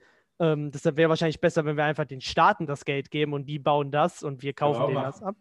Kann man machen. Die Frage ist, ob sie es dann dafür benutzen. Äh, Die Staaten haben andere Probleme und ich hätte auch überhaupt kein Problem, wenn sie es in was anderes investieren, beispielsweise. Sollen sie auch das erstmal machen und danach kriegen Ähm, wir immer noch das Geld, um die Solaranlagen zu bauen. Ja, die Frage ist halt, wie lange es dauert, bis Genau. das Geld genehmigt Aber ist. Bis wir können da- ja erstmal Druck machen. Marlon, verstehst du, wie ich das meine? Ähm, ja, verstehe ich. Ähm, auf der anderen Seite, ähm, ich will jetzt gar nicht hier so einen Break machen, aber ich würde jetzt mal ein paar Punkte einfach mal durchgehen, die jetzt hier die ganze Zeit angefallen sind, äh, wo wir mal wieder auf das ursprüngliche Thema, nämlich ähm, ab wann, welchem Jahr wir klimaneutral sein wollen, zurückgehen könnten. Ähm, es wird jetzt für diese Bundestagswahl beschlossen, ab wann Deutschland klimaneutral sein soll. Also Ganz kurz, ist für dich auch eine wichtige Frage. Nur, dass ich dich Ja, verstehe. oh. Weil es gibt ja Menschen, die sagen, nicht das Ziel ist entscheidend, sondern der Weg. Ich finde, dass ähm, man sich einen festen Zeitpunkt setzt, extrem wichtig, weil sonst hat man immer eine Ausrede, warum es länger dauert. Und man ist ja nicht verpflichtet, irgendein Datum einzuhalten. Das war ja bei dem Kohleausstieg auch ein äh, wichtiger Zankapfel, das äh, Datum, weil man sich damit natürlich eine Frist, an der man sich messen lässt, äh, setzt. Auf der anderen Seite sehe ich das jetzt erstmal, ähm, dass man jetzt sich auf 45 Jahre bei äh, 2045 bei der SPD geeinigt hat, gar nicht so dramatisch, weil man muss auch berücksichtigen, wir haben in vier Jahren, also 2025, wieder Bundestagswahlen da wird ein Großteil derer, die jetzt bei Fridays for Future äh, freitags auf der Straße stehen, wahlberechtigt sein, die, die, bei dieser Bundestagswahl noch nicht wahlberechtigt sind. Und wenn man sich da dann 2025 äh, ins Wahlprogramm schreibt, 2040 und das dann avisiert, dann ist man immer noch auf dem richtigen Weg. Und man kann dann vielleicht sogar noch weiter vorziehen, weil man dann klarer sieht, wie sich die äh, Wirtschaft entwickelt. Und letztendlich das ähm, es nicht möglich ist, ein früheres Jahr zu erreichen. Doch ich denke, das ist sehr gut möglich, dass man auch 2035 avisiert. Es ist dann allerdings wichtig, dass dann der Staat ganz wichtige Steuerungsfunktionen übernimmt, um diesen Riesenpott Volkswirtschaft quasi in die grüne Strömung zu drehen. Da müssen Anreize geschaffen werden, da müssen Unterstützungstöpfe geschaffen werden. Da muss man dann einfach mal gucken, äh, ob man an anderen Stellen nicht äh, die Wirtschaftsförderung komplett verändert denn wir müssen jetzt einfach mal als Ingenieursland wieder auf den Wortwitz Grün 2 kommen. Denn wir müssen wieder innovativer Inputgeber sein. Wir dürfen uns nicht hinter China, USA und so weiter zurückfallen lassen. Wir müssen da tatsächlich wieder die sein, die mit ingenieurstechnischer Leistung vorangehen, wie beim Ottomotor, wie beim Dieselmotor, wie bei der Magnetschwebebahn, wir müssen einfach wieder in die Vorhand und wenn wir dann der Innovationsgeber sind und die innovativsten und leistungsfähigsten Produkte am Markt haben, mit der wir die Welt versorgen, dann könnte das natürlich auch unserer Wirtschaft einen enormen Schub verschaffen, indem wir einfach Marktführer in allen grünen Bereichen sind. Aber dazu muss halt der Staat die Anreize schaffen, die Möglichkeiten schaffen, äh, Bürokratie abbauen, Geld geben und die gesamte Volkswirtschaft umstrukturieren und mit der Wirtschaft Hand in Hand in diese unweigerliche Veränderung reingehen. Da kann man nicht einfach sagen, der Markt regelt das, da muss der Staat jetzt einfach reingrätschen und sich als Staat dafür einsetzen, dass unsere Wirtschaft eine Zukunft hat und zwar eine Zukunft, wo wir in Führung liegen. Der andere Punkt, dass man sagt, man schreibt sich in den Industriestaaten ein früheres Datum äh, auf die Fahne, wann man äh, klimaneutral sein will, weil die Entwicklungsländer nicht die Kapazität, die Leistung und die Fähigkeit haben, sich früher äh, auf dieses Ziel einzuschießen. Da möchte ich mal als Gegenbeispiel Marokko bringen, wo Marokko einfach diesen ganzen äh, Erdöl-Zeitaltersprung vorbeilässt und sofort in, in die grünen Energien geht, wo man sieht, dass dort ganze Bergdörfer, die Lehmhütten einfach mit einer Photovoltaikanlage und einer größeren Batterie elektrifiziert werden, wodurch sich bei den dortigen Einwohnern auf einmal eine ganze Menge an Hürden im Alltag abbauen, die sie wiederum in ganz andere Tätigkeiten investieren können, was wiederum die dortige Volkswirtschaft enorm stärkt, ähm, weil einfach die, man muss sich einfach mal überlegen, dass die Energieeffizienz einer Photovoltaikzelle mit einer Batterie vermengt einfach eine deutlich höhere ist als irgendein Dieselgenerator, der 20% Wirkungsleistung hat, wo man 80% quasi einfach nur in die Umweltbelastung schickt. Da ist Marokko auf einem ganz enormen äh, Entwicklungssprung, ganz einfach dadurch, dass die gesamte Bevölkerung elektrifiziert wird und zwar dezentral. Das ist nämlich das nächste, der nächste Punkt. Wir könnten, wir brauchen gar nicht so viel Fläche in Deutschland mit Photovoltaik ausstatten. Das ist so roundabout für das, was wir benötigen, wahrscheinlich um die 5% der Landesfläche. Jetzt sehe ich aber, wie es in diesem Land reguliert wird, wie man äh, auf Dächern Photovoltaikanlagen bauen darf. Versuch mal auf einem Mehrfamilienhaus eine Photovoltaikanlage zu installieren. In Deutschland momentan de facto unmöglich, weil da so viele Regularien dranhängen. Dann müssen alle Mietparteien so und so viel Prozent des Stroms abnehmen. Alles totaler Mumpitz, wie das geregelt ist. Und äh, dass das einfach alles hemmt, sieht man daran, wenn man zum Beispiel mal mit Google Maps über Berlin fährt. Da ist kaum ein Dach mit Photovoltaik ausgestattet, weil auf den ganzen Mietsblöcken ist es einfach aktuell nicht sinnvoll und kosten deckend, nicht mal, nicht mal Gewinn bringt, sondern kostendeckend möglich eine Photovoltaikanlage zu installieren für den Vermieter. auch da müssen wir ganz einfach neue, einfachere Gesetzgebungen schaffen, damit Leute da in erneuerbare Energien investieren können, damit wir obwohl, auch da einen Deut ja. Entschuldigung, ich wollte nur sagen, obwohl das ja in, in real möglich wäre. Also es ist ja nicht so, dass die Kosten, die realen vorliegenden Kosten für so eine Installation und Kauf einer Solaranlage irgendwie exorbitant den Strompreis, den man dafür nehmen könnte, wenn man es einfach einspeisen würde, irgendwie übertreffen. Also es ist ja real kostendeckend. Naja, nein, nicht wenn du es in einem Mehrfamilienhaus machst und jeder Bude einen eigenen teuren Smart Meter verpassen muss, ein eigenes Abrechnungssystem. Ja, aber das ist ja nur, weil die, weil die Verordnung so ist. Richtig. Ich rede richtig. ja von der realen Netto, äh, ob es sich eben rechnet oder nicht. Ja, da rechnet sich Also wenn man genau das nicht mehr machen muss, sondern sagen kann als Vermieter, meine Dachfläche gehört mir und nicht den Mietern und ich äh, speise das ein gegen äh, äh, ja, das normalen Strompreis. Genau. So. Dann, dann rechnet sich das ganz, ganz locker und ganz easy und umso mehr Dachfläche man hat, umso größer ist äh, der Gewinn, den man damit macht. Klar. Aber momentan ist es nicht so geregelt. Auch da muss einfach der Staat mal klare Vorgaben schaffen, dass es einfach leichter wird, äh, den Pott in die grüne Richtung zu drehen.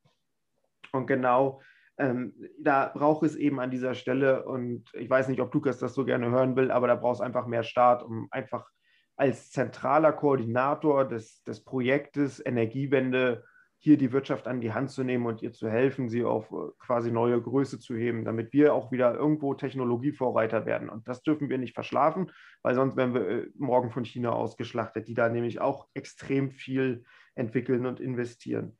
Das nächste Thema, was ich auch wichtig finde, was überhaupt noch gar nicht beleuchtet wird bei diesem Thema Klimaneutralität. Was kommt eigentlich nach der Klimaneutralität? Wir wollen in dem Jahr X klimaneutral sein. Aber was ist im Jahr Klimaneutralität plus eins? Wollen wir dann den Status quo halten und sagen, ja, wir gucken jetzt, dass wir das Level halten, dass wir immer gleich viel haben, oder werden wir zusehen, dass wir sogar CO2 wieder binden? Das heißt, dass wir eine negati einen negativen CO2-Ausstoß quasi generieren, um andere Länder auszugleichen, die aus politischen, ideologischen, äh, bürgerkriegstechnischen oder wirtschaftlichen Gründen eben nicht in die, Neut äh, in die Klimaneutralität geraten. Weil wir dürfen jetzt nicht rein nationalistisch denken und sagen, ja, wir erreichen unser Ziel für uns, dann wird die Welt gerettet und alles ist schick, nee, es wird 2035, 2045 oder 2050 noch genug Länder geben, die mehr CO2 in, in die Welt blasen, als sie äh, quasi selbst verhindern. Sprich, die nicht klimaneutral sind. Und auch da haben wir, denke ich, als Gesellschaft eine Verantwortung, das auszugleichen, weil ansonsten ist der ganze Hokuspokus für die Katz und wir werden nicht mal das 2-Grad-Ziel halten, weil es halt andere einfach vergeigen. Also wenn man jetzt zum Beispiel nach, nach Brasilien guckt, dann, dann, dann wird einem Angst und Bange. Das, das Ziel Klimaneutralität weltweit wird durch solche Spinner wie Bolsonaro in ungreifbare Entfernung geschmissen. Es ist ja auch letztlich, also das verstehe ich immer nicht, ähm, in unserem Interesse. Also, also es ist eigentlich, eigentlich müsste es ja rein, rein denklogischen Wettbewerb geben darum, ähm, wer am meisten fürs Klima tut. Also, weil das ist ja, kommt ja letztlich einem immer nur zugute und vor allen Dingen, wie, wie Malam gerade schon, ich finde, ganz gut rausgearbeitet hat, kommt es einem ja zugute, wenn man seine Wirtschaft schon umstellt, wenn man, wenn man Vorreiter wird in den Technologien, die in der zweiten Hälfte dieses Jahrhunderts und wahrscheinlich auch noch mindestens im Jahrhundert danach ähm, die ganze Welt braucht. Also äh, ich würde auch nochmal, also äh, Achim, deine Perspektive interessiert mich natürlich auch, aber Lukas wurde gerade schon auch von Manu schon angesprochen. Ich kann mir vorstellen, Lukas, äh, dir würde doch auch gefallen oder können wir es nicht so machen, ähm, du, äh, die, die, die FDP konzentriert sich auf den, auf den Teil, wo einfach ja, Ver Verwaltung äh, dereguliert werden muss und Bürokratie abgebaut wird. Und ähm, die SPD und dann gerne auch die Grünen ähm, konzentrieren sich auf den Teil, der, ähm, der dann mit viel Investitionen und viel Staat arbeitet. Ja, viel Investitionen muss ja nicht unbedingt viel Staat heißen. Also an sich ist ja die FDP jetzt nicht direkt dagegen, dass der Staat tatsächlich Förderprogramme für irgendwas macht. Habe ich jetzt auch nichts gegen. Äh, besonders wenn wir dann Richtung Schuldenbremse schauen, was ja eben auch von dir angesprochen ja. wurde. Und du hattest gerade gesagt, woher kommt das Geld? Das war schon eine Frage, die du gestellt hast. Malan sagt, das Geld muss der Staat Das war jetzt, ja, das, das war jetzt in dem äh, Thema. Ähm, okay, das war das konkrete Beispiel. Okay, das ja. konkrete Beispiel Nordafrika, wo dann. Mhm. Aber allgemein allgemein sehe ich, an sich bin ich dafür, für eine Schuldenbremse. Aber äh, momentane EZB-Politik, Europapolitik macht es halt unmöglich. Ich sag mal, es wäre jetzt dumm, nicht zu investieren und wir müssen jetzt auch investieren. Wie viel das ist, wie umfassend das ist und wo rein, wo, wo man investieren will, kann man diskutieren. Aber es wäre jetzt dumm, nicht zu investieren. Wir müssen besonders im Bildungssektor und auch im nachhaltigen klimapolitischen Sektor und äh, in die Wirtschaft investieren. Und das ist jetzt auch nicht so, dass die FDP da konkret sagt, nee, das machen wir nicht. Ähm, es muss natürlich dann auch mit gewissen anderen Reformen äh, kommen, wie beispielsweise einer Bürokratiereform und einer Verwaltungsreform und einer ähm, wie wir eben schon hatten mit Photovoltaikanlagen auf dem Dach, einer Baurechtsreform und all so Sachen. Das muss natürlich dazukommen. Jetzt einfach nur Geld dahin schmeißen und sagen, hier macht mal, äh, ist halt die falsche äh, Politik. Aber an sich ist es überhaupt kein Problem, wenn der Staat sagt, äh, hier, ihr kriegt Geld von uns und könnt ihr investieren. Das Hauptproblem ist halt, wenn der Staat meint, er müsste großartig viel eingreifen, aber das muss man ja nicht. Es kann ja einfach nur ein normales Förderprogramm sein und da ist jetzt die FDP oder ich persönlich oder auch die jungen Liberalen jetzt nicht unbedingt dagegen. Das ist jetzt nicht das Ding. Äh, besonders weil wir es halt brauchen, einfach nur weil die Wirtschaft das möglicherweise, ähm, je nachdem, große Unternehmen werden das schnell hinbekommen, aber besonders die kleineren Unternehmen werden halt Probleme kriegen, das sozusagen schnell umzusetzen. Und da braucht der Staat auch sozusagen ein bisschen eingreifen. Es ist jetzt nicht so, dass der da eingreifen muss und großartig viele Gesetze machen muss, sondern einfach, indem er das Geld möglicherweise zur Verfügung stellt oder vielleicht auch einfach die Steuern entlastet für Unternehmen, damit die das Geld wiederum investieren können in sowas. Also da sehe ich jetzt wirklich kein Problem. Das Klassische, der Markt regelt, ist nicht so bezogen, dass man sagt, wir machen keine Investitionen und der Staat soll sich komplett raushalten. Hm. Okay. Also, ja, Achim, bitte. Ich wollte sowieso ja, fragen. Genau. Äh, weil es ja nicht ganz unrealistisch ist, dass die nächste Bundesregierung grün geführt wird. Und da würde mich auch interessieren. Also in Baden-Württemberg ist ja jetzt auch sehr viel Ordnungspolitik. Ich denke, es ist auch klar wichtig, dass Ordnungspolitik Rahmen vorgibt und dass, dass auch wirklich Sachen, Technologien, die, die jetzt so nicht mehr weitergehen können, dass man da auch wirklich ordnungspolitisch sagt, in zehn Jahren ist diese Technologie halt vom Tisch denkt euch in bis zu zehn Jahren was aus, investiert und nicht nur mit Geld hinterher schmeißen, sondern wirklich auch mit Zwang, weil ich glaube, nur mit Geld hinterher schmeißen und Förderprogrammen kriegt man das Ding nicht, kriegt man die Klimakrise nicht in den Griff, sondern. Aber das ist jetzt das Gegenteil von dem, was Lukas gesagt hat, oder? So ein bisschen. Wir brauchen, wir brauchen Ordnungspolitik, die in zehn Jahren, also zum Beispiel in Verbrenner ist ja so ein klassisches Beispiel wir, wir müssen irgendwann die Neuzulassung von fossilen Verbrennern verbieten, einfach weil wir ja davon rechnen müssen, dass die ja auch noch gefahren werden, wenn die erstmal gekauft sind und weil man es ja schwer vermitteln kann, dass du jemandem sagst, so jetzt nehme ich dir die heute alle weg.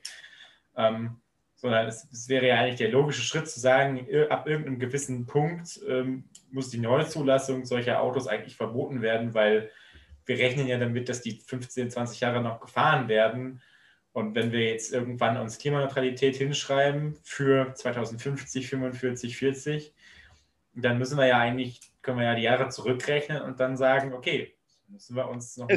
Es, es sind enorme, also es sind ja enorme Investitionen für Technologiewandel erforderlich. Und dafür braucht man eben Planungssicherheit. Wenn man die Planungssicherheit nicht hat, dann will mhm. eben die Industrie weitermachen wie bisher, weil sich damit eben am meisten Geld verdienen lässt. Also, Wenn man aber jetzt sagt, in zehn Jahren geht es nicht mehr, weil diese Technologie zu viel und es wird also es wird auch unwirtschaftlich, weil eben die Zertifikate dann auch zu teuer werden. Zu teuer werden. Hm. Also so eine Art Investitionspolitik, ohne dass der Staat überhaupt Geld in die Hand nehmen muss, sondern er schafft einfach nur Investitionsdruck und sagt hier. also Investitionsdruck ist erforderlich, es sind Förderprogramme erforderlich, aber hm. eben nicht nur. Und hm. in Baden-Württemberg. Entschuldigung. In Baden-Württemberg ist es zum Beispiel auch bei Neubauten, dass, dass auf Neubauten Solardächer drauf müssen. Das ist jetzt auch im Koalitionsvertrag.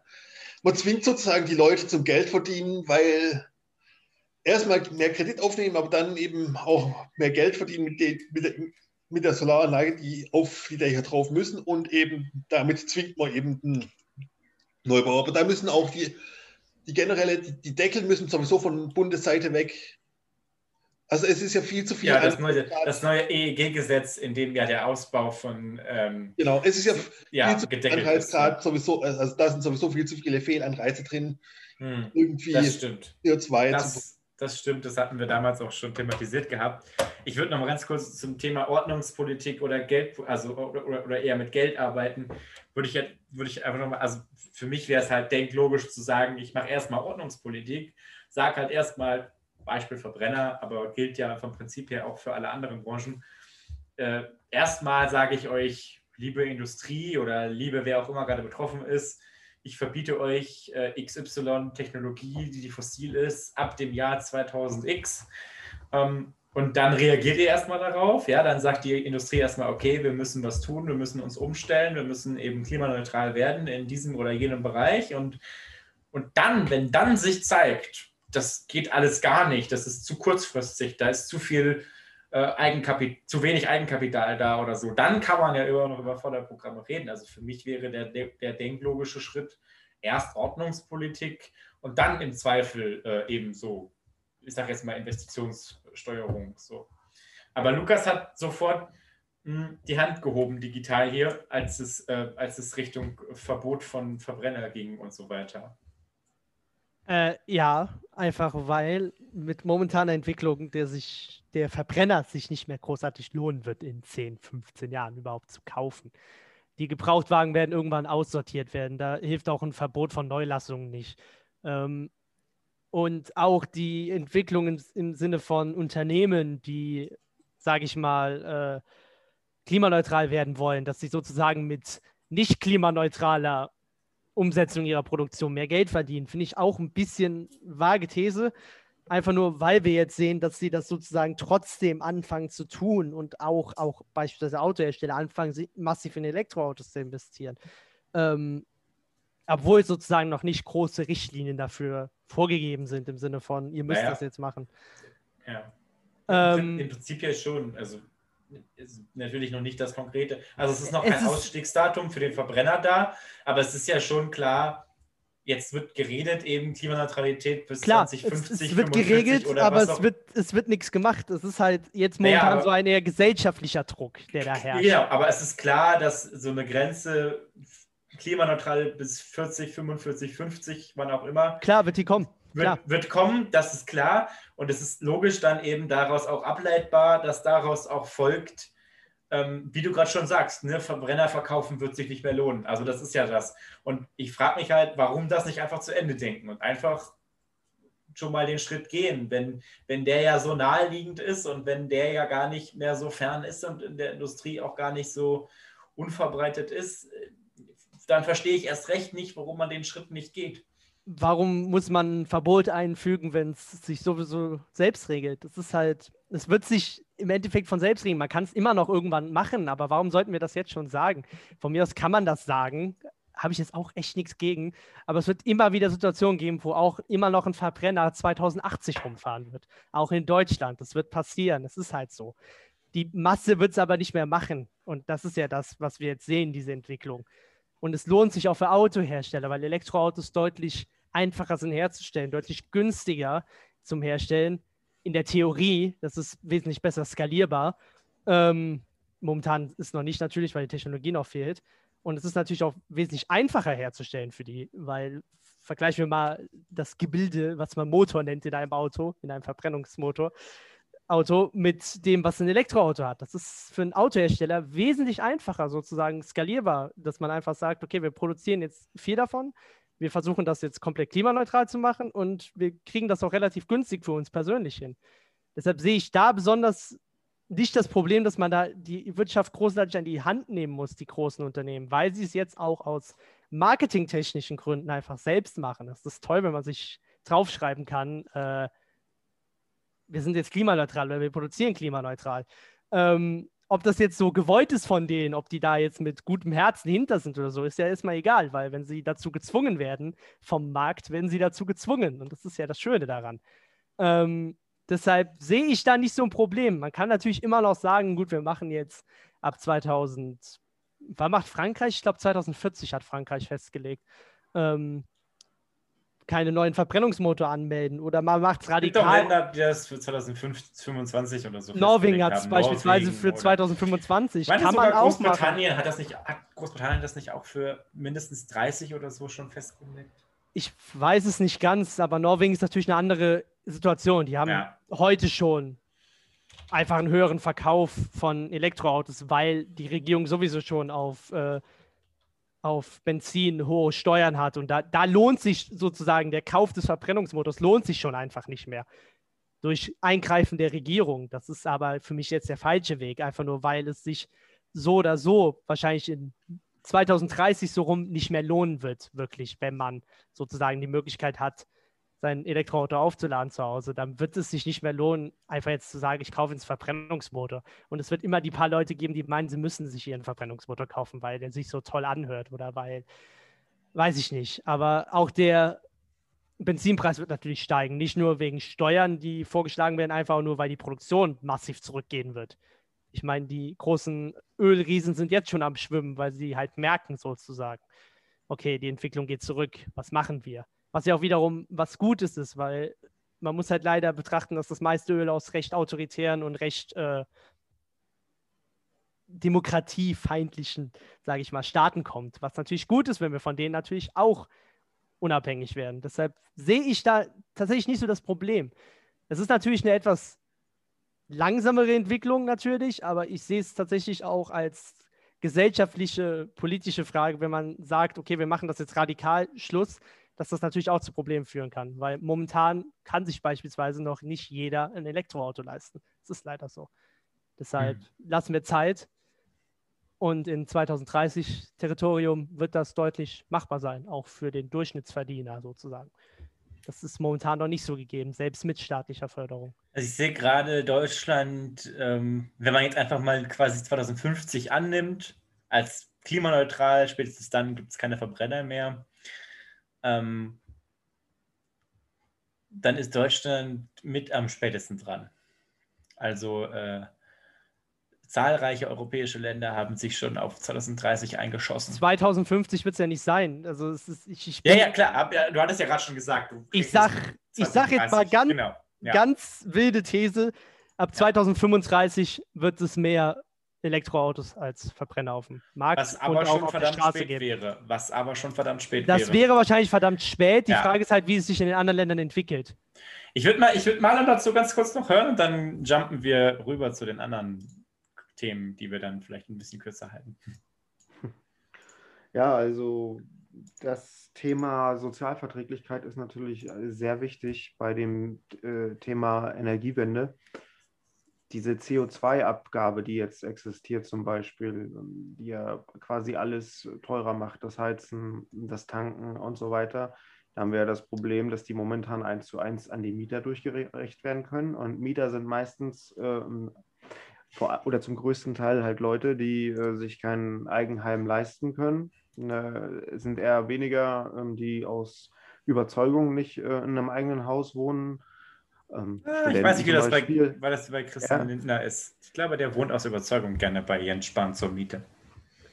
Ja, das äh, über Steuersparmodelle wollten wir nicht reden, ähm, aber auf der anderen Seite ist es halt so, das ist doof, dass ähm, die CO2-Umlage gerade jetzt auch bei Mietsblöcken ähm, in ähm, ja, äh, ne- sozial benachteiligten Vierteln ähm, so passiert, weil das die Leute unter Druck setzt. Und dabei ist es ja nachgewiesen, dass Menschen mit wenig Einkommen den geringsten äh, CO2-Abdruck produzieren, weil die haben kein eigenes Auto, die müssen halt mit Bus und Bahn fahren, weil sie sich kein eigenes Auto leisten können und so weiter und so fort. Ähm, da spielen viele Dinge eine Rolle, warum die einen geringen Energieverbrauch haben und halt dementsprechend wenig CO2 produzieren.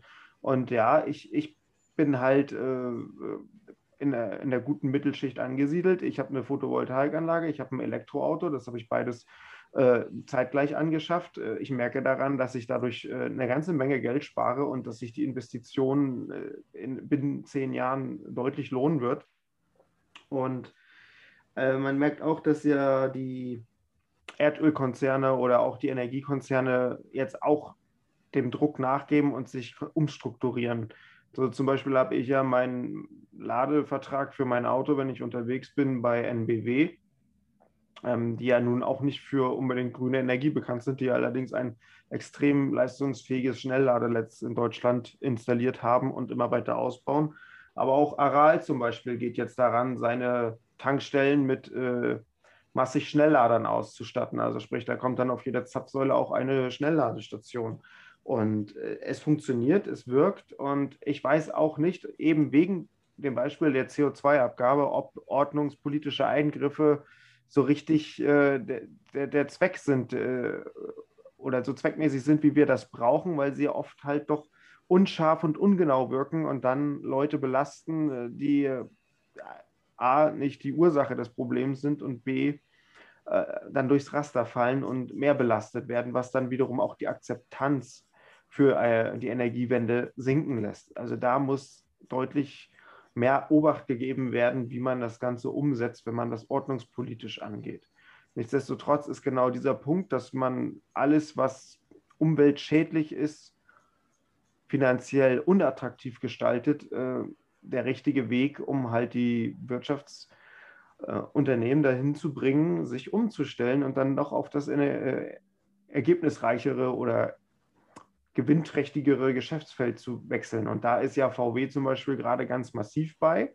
Wobei man auch sagen muss, die Elektromobilität würde jetzt nicht mit dem Tempo laufen, wenn es zum Beispiel auch nicht ein äh, Unternehmen wie Tesla gegeben hätte, das so viel Vorfeldarbeit geleistet hat. Also ohne Visionäre zum Beispiel geht es eben auch nicht. Die brauchen wir auch. Deswegen müssen wir auch in Deutschland halt in die äh, Forschung und Entwicklung ganz viel Geld stecken und nicht nur in die Wirtschaft.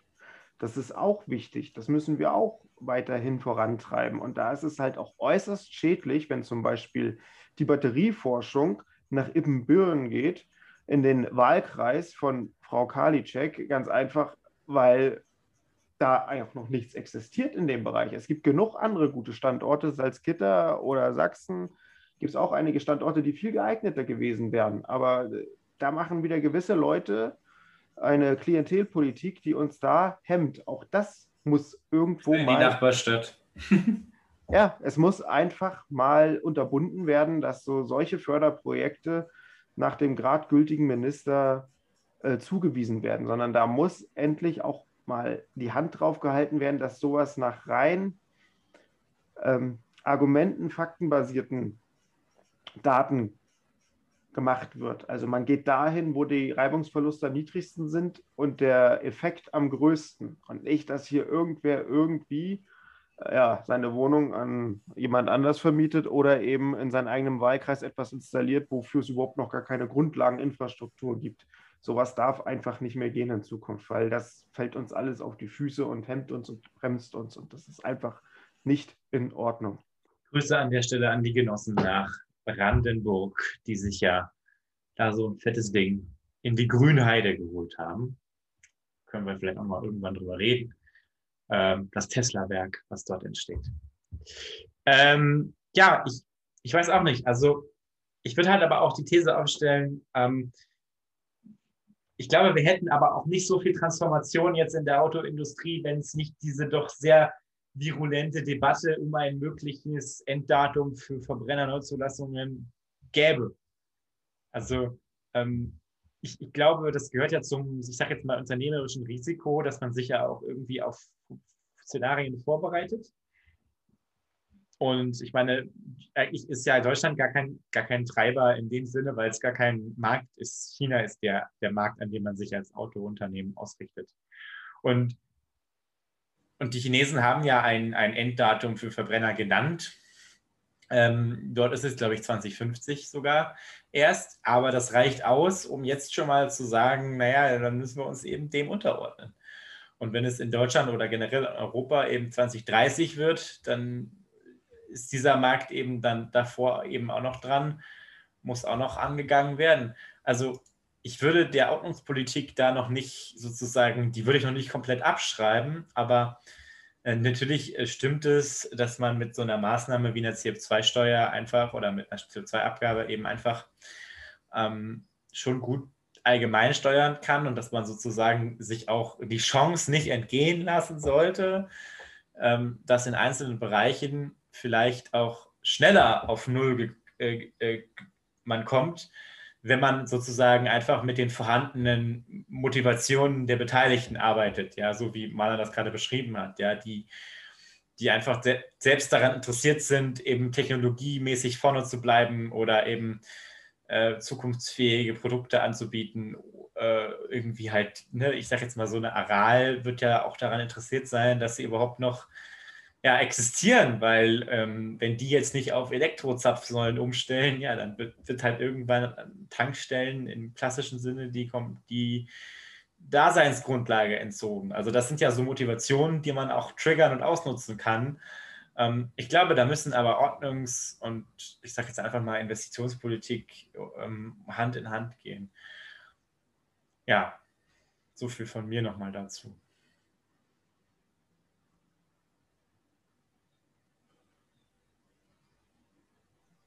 Äh, was ich, glaube ich, noch dazu sagen würde, ist, dass es tatsächlich bei uns, glaube ich, der Faktor China eine große Rolle natürlich spielt, dass die sagen, okay, wir machen jetzt und ab dann und dann äh, keine Verbrennungsmotoren oder Verbrennungsmotorfahrzeuge mehr.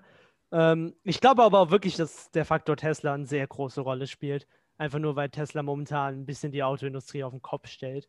Und besonders auch die deutschen Autohersteller sehr in die Enge treibt, einfach nur weil sie sowohl Oberklasse als auch Mittelklasse bedienen noch.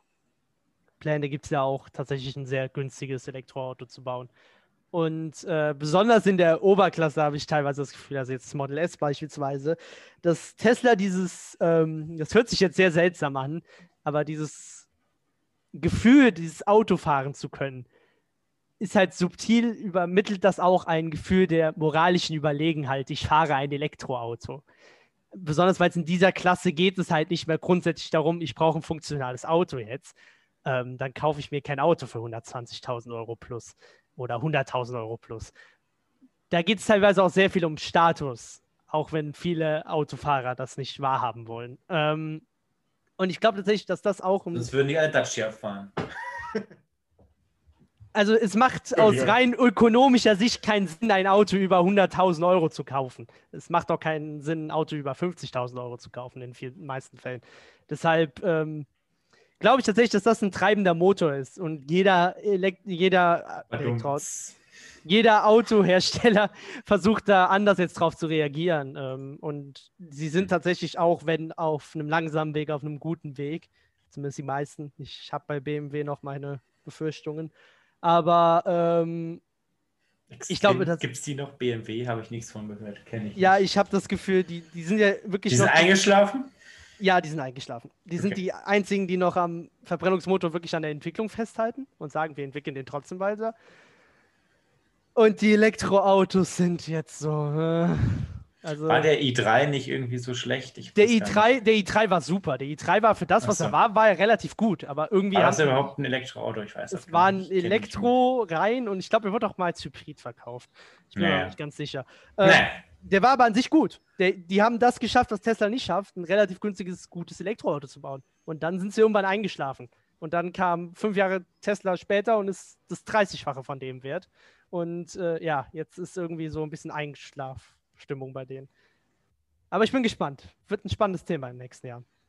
Na gut, werden wir sehen. Es gibt ja deutsche ähm, Elektrofahrzeughersteller auch, die eher so Unterklasse ähm, Modelle herstellen. Oh, da kann ich große die, Werbung machen. Die, die, die heißen, ähm, jetzt weiß ich gar nicht, Siemens ähm, baut ja Eisenbahn Stadler ist, glaube ich, eine österreichische Firma, aber zählt es jetzt gibt noch von meiner auf. Uni das wunderbare Startup Ego mit einem kleinsten Elektrofahrzeug. Ist ganz toll.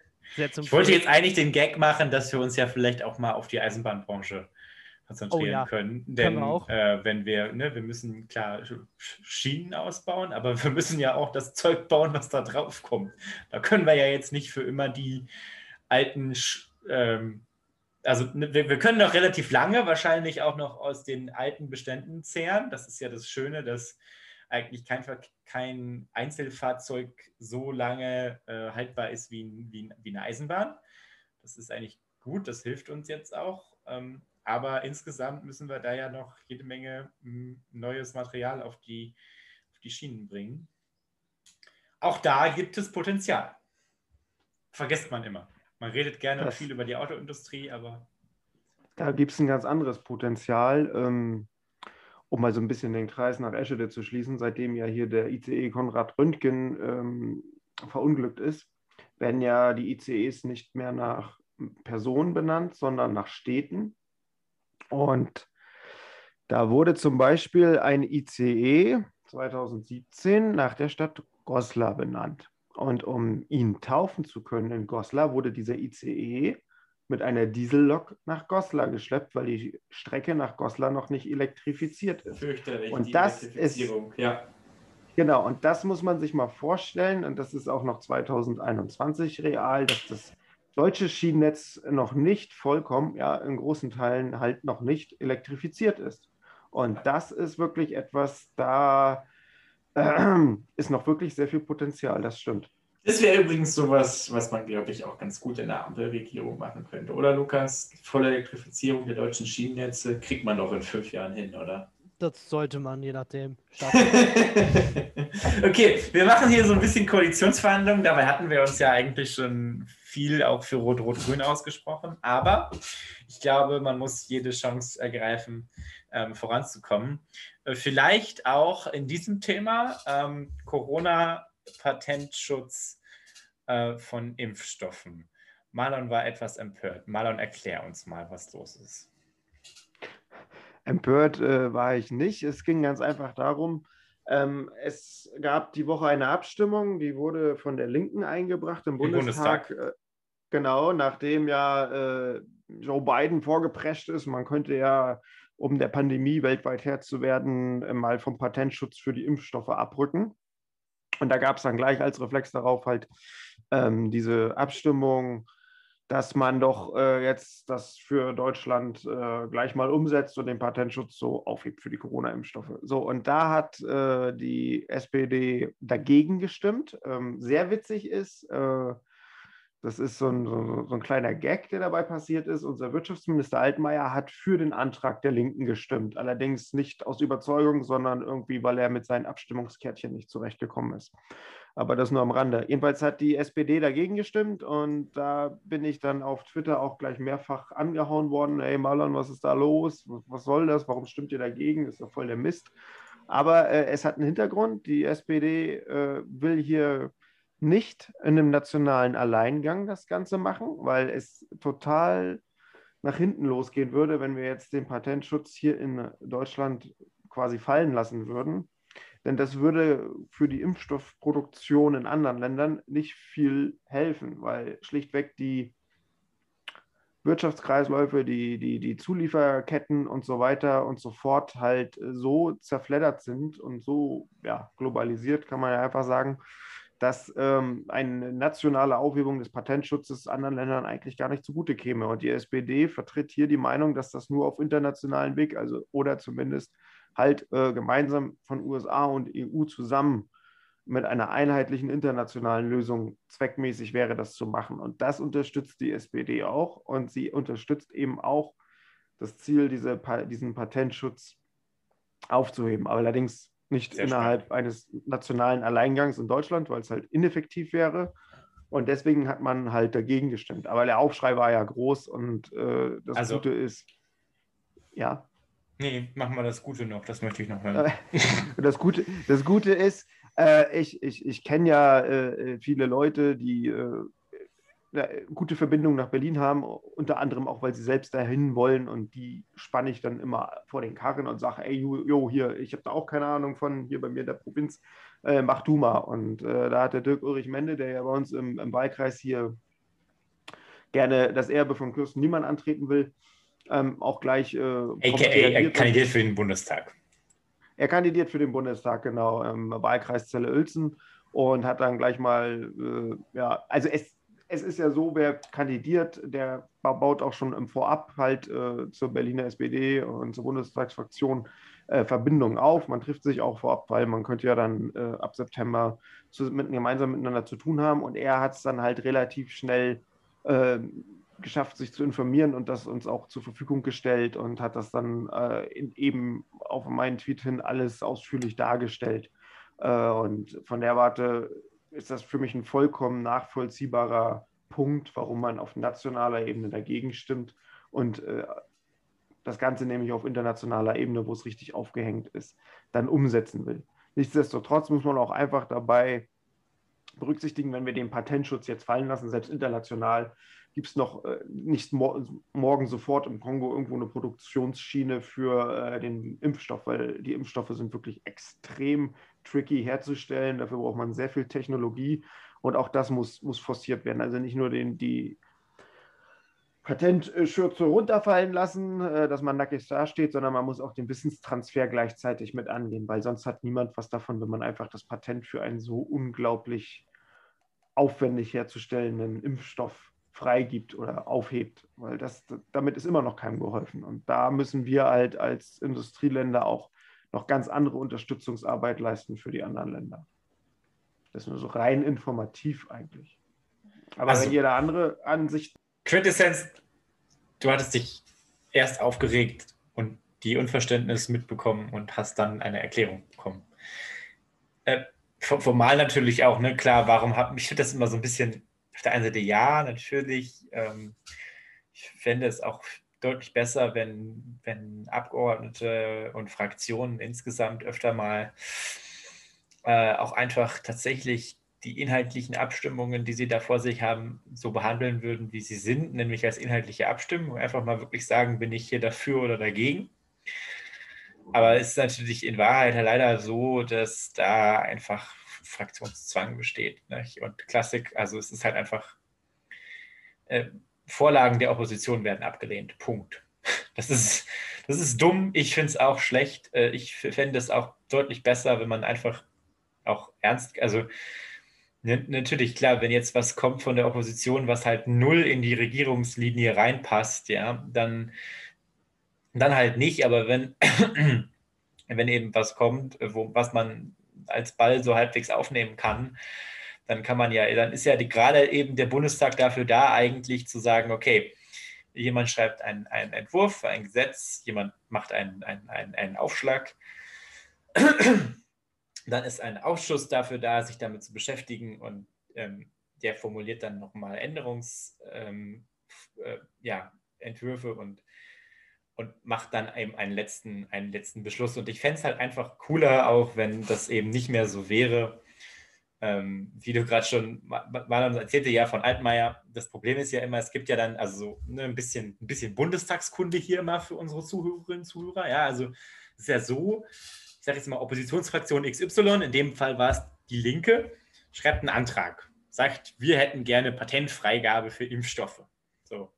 Und dann wird das in, die, in, in den Gesundheitsausschuss verwiesen. Darüber stimmt der Bundestag, glaube ich, auch irgendwann am Anfang einmal ab. So, dann sagen die, jo, ähm, wir haben hier folgende Anträge bekommen und dann ähm, sagt das Plenum, okay, cool, das ist dieses Thema, das ist dieses Thema, das ist dieses Thema.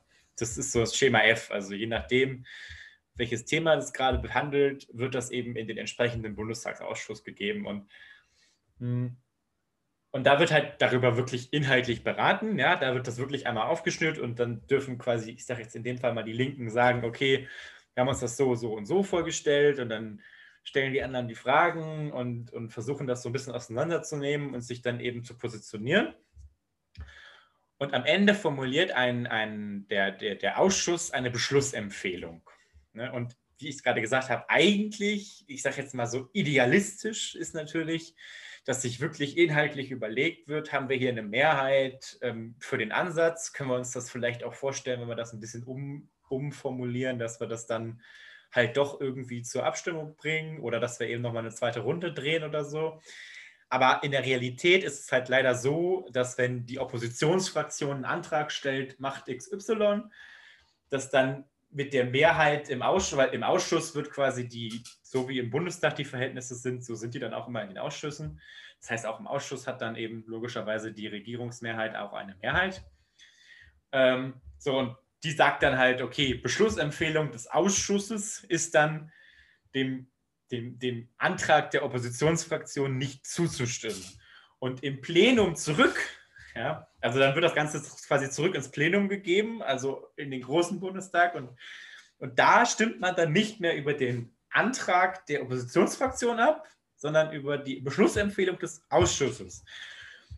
in dem Fall war es eben so, der Ausschluss hat die Ablehnung empfohlen. Das heißt, Ja-Stimmen waren quasi, waren quasi Nein-Stimmen zum Thema, also, also zur Frage, soll das eben Patentfreigaben geben? Und Nein-Stimmen waren Ja-Stimmen oder Ja-Antworten auf die Frage, soll, also bei Nein-Stimmen eben eine, eine Zustimmung zu dem Antrag und damit eine Ablehnung des Beschlusses der Beschlussempfehlung bedeutet hätten. Ich hoffe, ich habe es jetzt nicht wieder kompliziert gemacht am Ende. Und so lässt sich dann auch erklären, warum Altmaier dann da ähm, irgendwie zustimmt oder eben halt ablehnt. Ja, so. Und könnte man vielleicht auch mal die Bürokratie im Deutschen Bundestag ein bisschen zumindest so abändern, dass es wieder logisch nachvollziehbar ist, was da eigentlich passiert. Aber ich denke mal, ähm, wir haben das gerade ein bisschen aufgearbeitet, oder ich habe es gerade ein bisschen aufgearbeitet. Und ich würde mir halt wünschen, dass man das Thema wenigstens aufgenommen hätte, dass man wenigstens gesagt hätte, okay, pass auf, es gibt da ja schon so einen Bedarf nach. Leider ist Jens Spahn da sehr renitent. Der ist ganz klar der Meinung, ähm, äh, das geht so nicht und wir, wir, wir, sagt der Mutter, es gibt überhaupt keinen Bedarf für äh, Patentfreigaben. Das ist ja die Position, die Jens Spahn vertritt. Aber ich würde mir halt einfach wünschen, dass wir wieder in so ein Parlaments, ähm, zurückkommen, wo es vielleicht dann auch mal, obwohl es gerade eine schwarz-rote Regierung gibt, ist es ja eigentlich der SPD-Fraktion nicht verboten, äh, dann eben auch einen Antrag der Linken aufzunehmen und zu sagen, okay, pass auf, so würden wir es vielleicht nicht machen, aber lass es uns doch ein bisschen irgendwie anders gestalten, lass uns da doch was gemeinsam formulieren. Und, und wenn man da quasi erstmal dann was gemeinsam ausarbeitet, dann kann hinterher die Union das immer noch zum Fall bringen. Aber einfach ähm, deutlich zu machen, wohin, wohinter man inhaltlich wirklich steht und nicht einfach immer nur entlang eben der Oppositionstrennlinie zu arbeiten, das fände ich schon, ähm, würde unserer Demokratie, glaube ich, auch ein bisschen besser tun.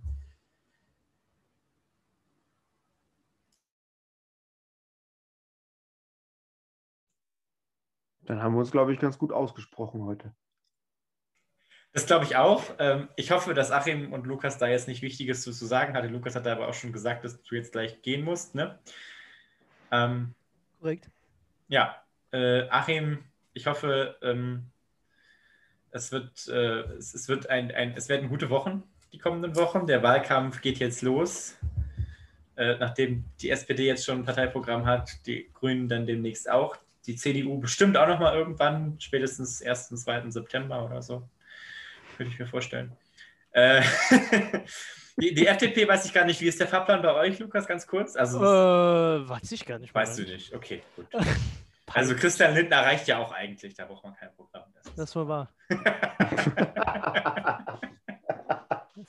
Wer macht das alleine? Die, die Linken, das, äh, also Dylan ist ja heute nicht da, aber ich habe heute zufällig gesehen, die wollen am ähm, Montag, also morgen, ähm, oder wenn ihr den Podcast hört, wahrscheinlich heute oder gestern, ähm, die wollen ein, ein ähm, ähm, ihr, ja, vorstellen, also wahrscheinlich ja die beiden Parteivorsitzenden, schätze ich mal, als Spitzenkandidaten, vielleicht auch eine andere Kombination, man weiß es nicht, vielleicht macht Katja Kipping nochmal irgendwo mit oder so.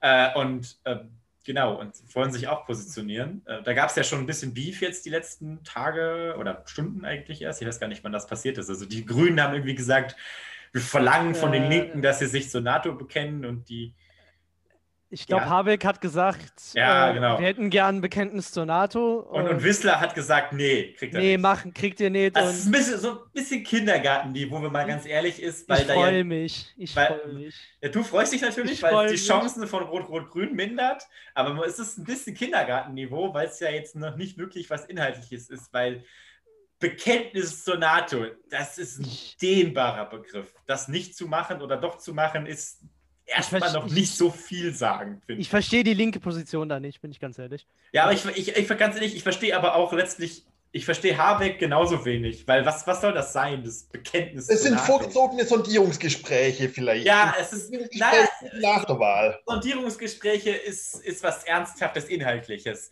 Was ich, wir da jetzt erlebt haben, fand ich, war jetzt eher so ein bisschen Kindergarten, so ein bisschen Stimmung austesten. Äh, ja, wer, kriegt, halt...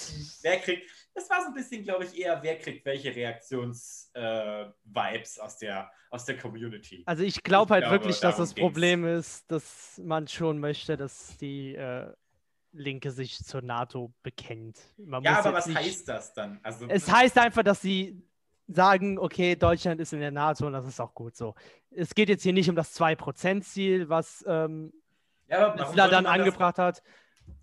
Ich, ich frage mich aber, wer stellt das zur Debatte? Ja, okay, die Linke äh, schreibt. Die Linke stellt hier, das ja, genau, ja genau. offiziell zur ja, Debatte. Ja, ja, klar, aber ich sage jetzt mal so: nur weil bei den Linken im Partei- oder im Wahlprogramm steht, äh, dass sie finden, dass die NATO ersetzt werden sollte durch irgendwas anderes, was, keine Ahnung, weniger militaristisch und dann mit Russland oder so, kann man ja inhaltlich drüber streiten, ob das sinnvoll ist oder nicht. Aber das ist ja noch nicht gesagt, dass das jetzt dann auch irgendwie Zwangsbedingung für die nächste Bundesregierung wird. So. Also das hat ja. Äh, ich glaube, das ist mehr so ein es ist was Symbolisches, genau. Symbol was Symbolisches. zur linken was, Außenpolitik, genau. die ist, oft sehr kritisiert wird, genau, zu Recht. Genau, es ist was Symbolisches, wo ich so ein bisschen denke, naja, also hm, es ist ja ganz süß, dass ihr euch da halt so ein bisschen neckt, ja, und halt so ein bisschen Stimmung macht, der eine gegen den anderen und so, aber inhaltlich steht nicht viel dahinter und vor allen Dingen eine Sondierung wäre ja wirklich, wenn man sagt, also das können wir miteinander vereinbaren, das können wir nicht vereinbaren. Da haben wir halt Punkte. So, und da muss ich auch ganz ehrlich, der Default-Zustand, wenn man keine Einigung hat, ist ja, dass man das Thema einfach nicht anfasst. Das heißt, der Default-Zustand, wenn Rot-Rot-Grün sich über die NATO-Frage nicht einig wird, wäre ja einfach, dass man das nicht weiter in Frage stellt. Und das wäre ja eigentlich genau, das wäre ja auch nicht mehr und nicht weniger als das, was sich jetzt einige skeptische äh, Genossinnen und Genossen oder auch einige skeptische Menschen bei den Grünen wünschen. Nämlich, dass man das nicht in Frage stellt. Und genau das würde ja passieren, wenn man sich darüber nicht einig wird. Also verstehe ich auch die Angst nicht, die man da so ein bisschen hat vor den Linken. Naja, gut. Vielleicht ist auch strategisch, um irgendwelchen rote Socken-Kampagnen von Seiten der Union irgendwie ein bisschen Wind aus den Segeln zu nehmen, weil die roten Socken-Kampagnen werden kommen. Man will keine definitive Aussage treffen, aber man will sozusagen ein bisschen diesen Kampagnen. Also, wir haben ja schon ein paar definitive Aussagen. Ne? Also, Saskia Esken ist für Rot-Rot-Grün. Ähm, also dann Henning Welso ist für Rot-Rot-Grün. Eigentlich, also gut, ne, Olaf Scholz ist definitiv, glaube ich, eher für eine Ampel. Das ist kein Geheimnis. Ähm, Christian Lindner ist am liebsten für Schwarz-Gelb. Äh, Armin Laschet auch. So bisschen fehlt uns noch eine Positionierung der Grünen, wenn ich ehrlich bin. ich glaube, das hält man sich bewusst offen. Natürlich hält man sich das. Haben wir aber auch letzte Woche schon drüber gesprochen und ist auch strategisch äh, nachvollziehbar, ist auch nicht böse gemeint.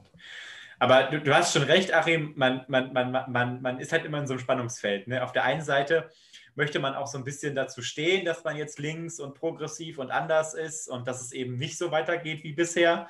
Auf der anderen Seite will man aber auch nicht zu viele Bürger und Wählerinnen, Wähler dann verstrecken, die man vermeintlich dann im bürgerlichen Lager äh, noch versucht eben zu, zu kriegen. Also das ist so, ja, es ja, ist das, ambivalent. Das, das, ist, das ist der Punkt. Also genau. bei den neuen Grünen Wählern sind viele, die von der CDU abgesprungen sind, auch dabei. Genau. Das muss man so sagen. Ich und glaube, ganz ehrlich. Wenn jetzt eine Annalena Baerbock da steht und sagt, wir machen definitiv Rot und Grün, werden da definitiv ein paar wieder abspringen. Ja, keine Frage. Aber andererseits glaube ich auch, wenn die Bundestagswahl erstmal ist und man dann Rot-Rot-Grün macht, also da gibt es keine Volksaufstände. Glaube ich nicht. Das glaube ich auch nicht. Das, da wird niemand, also da wird natürlich werden dann die, wird dann die CDU jubeln und sagen, hier, guckt, wir haben es euch gesagt, jetzt kommt der sozialistische Untergang. Jetzt werden alle erstmal, ich glaube tatsächlich, dass das innenpolitisch ein paar Probleme ja, reiten wird. Äh, natürlich wäre das ein neuer Zustand, aber äh, wir haben das ja, also wir haben diese Regierungen in Berlin, wir haben sie in Thüringen, wir hatten links. Ja, das äh, ist aber was anderes. Ja, ja, ja, Moment, Moment, Moment, nee ist es nicht krass was anderes. Äh, natürlich wäre es auf Bundesebene was Neues, aber wir hatten rot-rote Regierungen in Brandenburg und in Bremen. Wir hatten rot-rot-grüne Regierungen oder haben rot-rot-grüne Regierungen jetzt schon in, in zwei Bundesländern. Äh, also ich glaube tatsächlich, dass davon am meisten leider die AfD profitieren wird. Da bin ich, äh, ich bin nicht so sicher. Aber das können wir alles nach der Wahl besprechen. Ich wollte einfach nur den Punkt machen, es ist kein Untergang des Abendlandes und das ist ja, ne, ist halt immer, es ist, es ist jetzt einfach eine knifflige Frage, weil halt viel auf dem Spiel steht. Äh, wir haben drei Parteien, die den Anspruch haben, ähm, stärkste Partei zu werden. Ähm, wir haben interessanterweise, glaube ich, danach noch drei weitere Parteien, die jeweils den Anspruch haben, irgendwie auf eine Art dritt- oder viertstärkste Partei zu werden.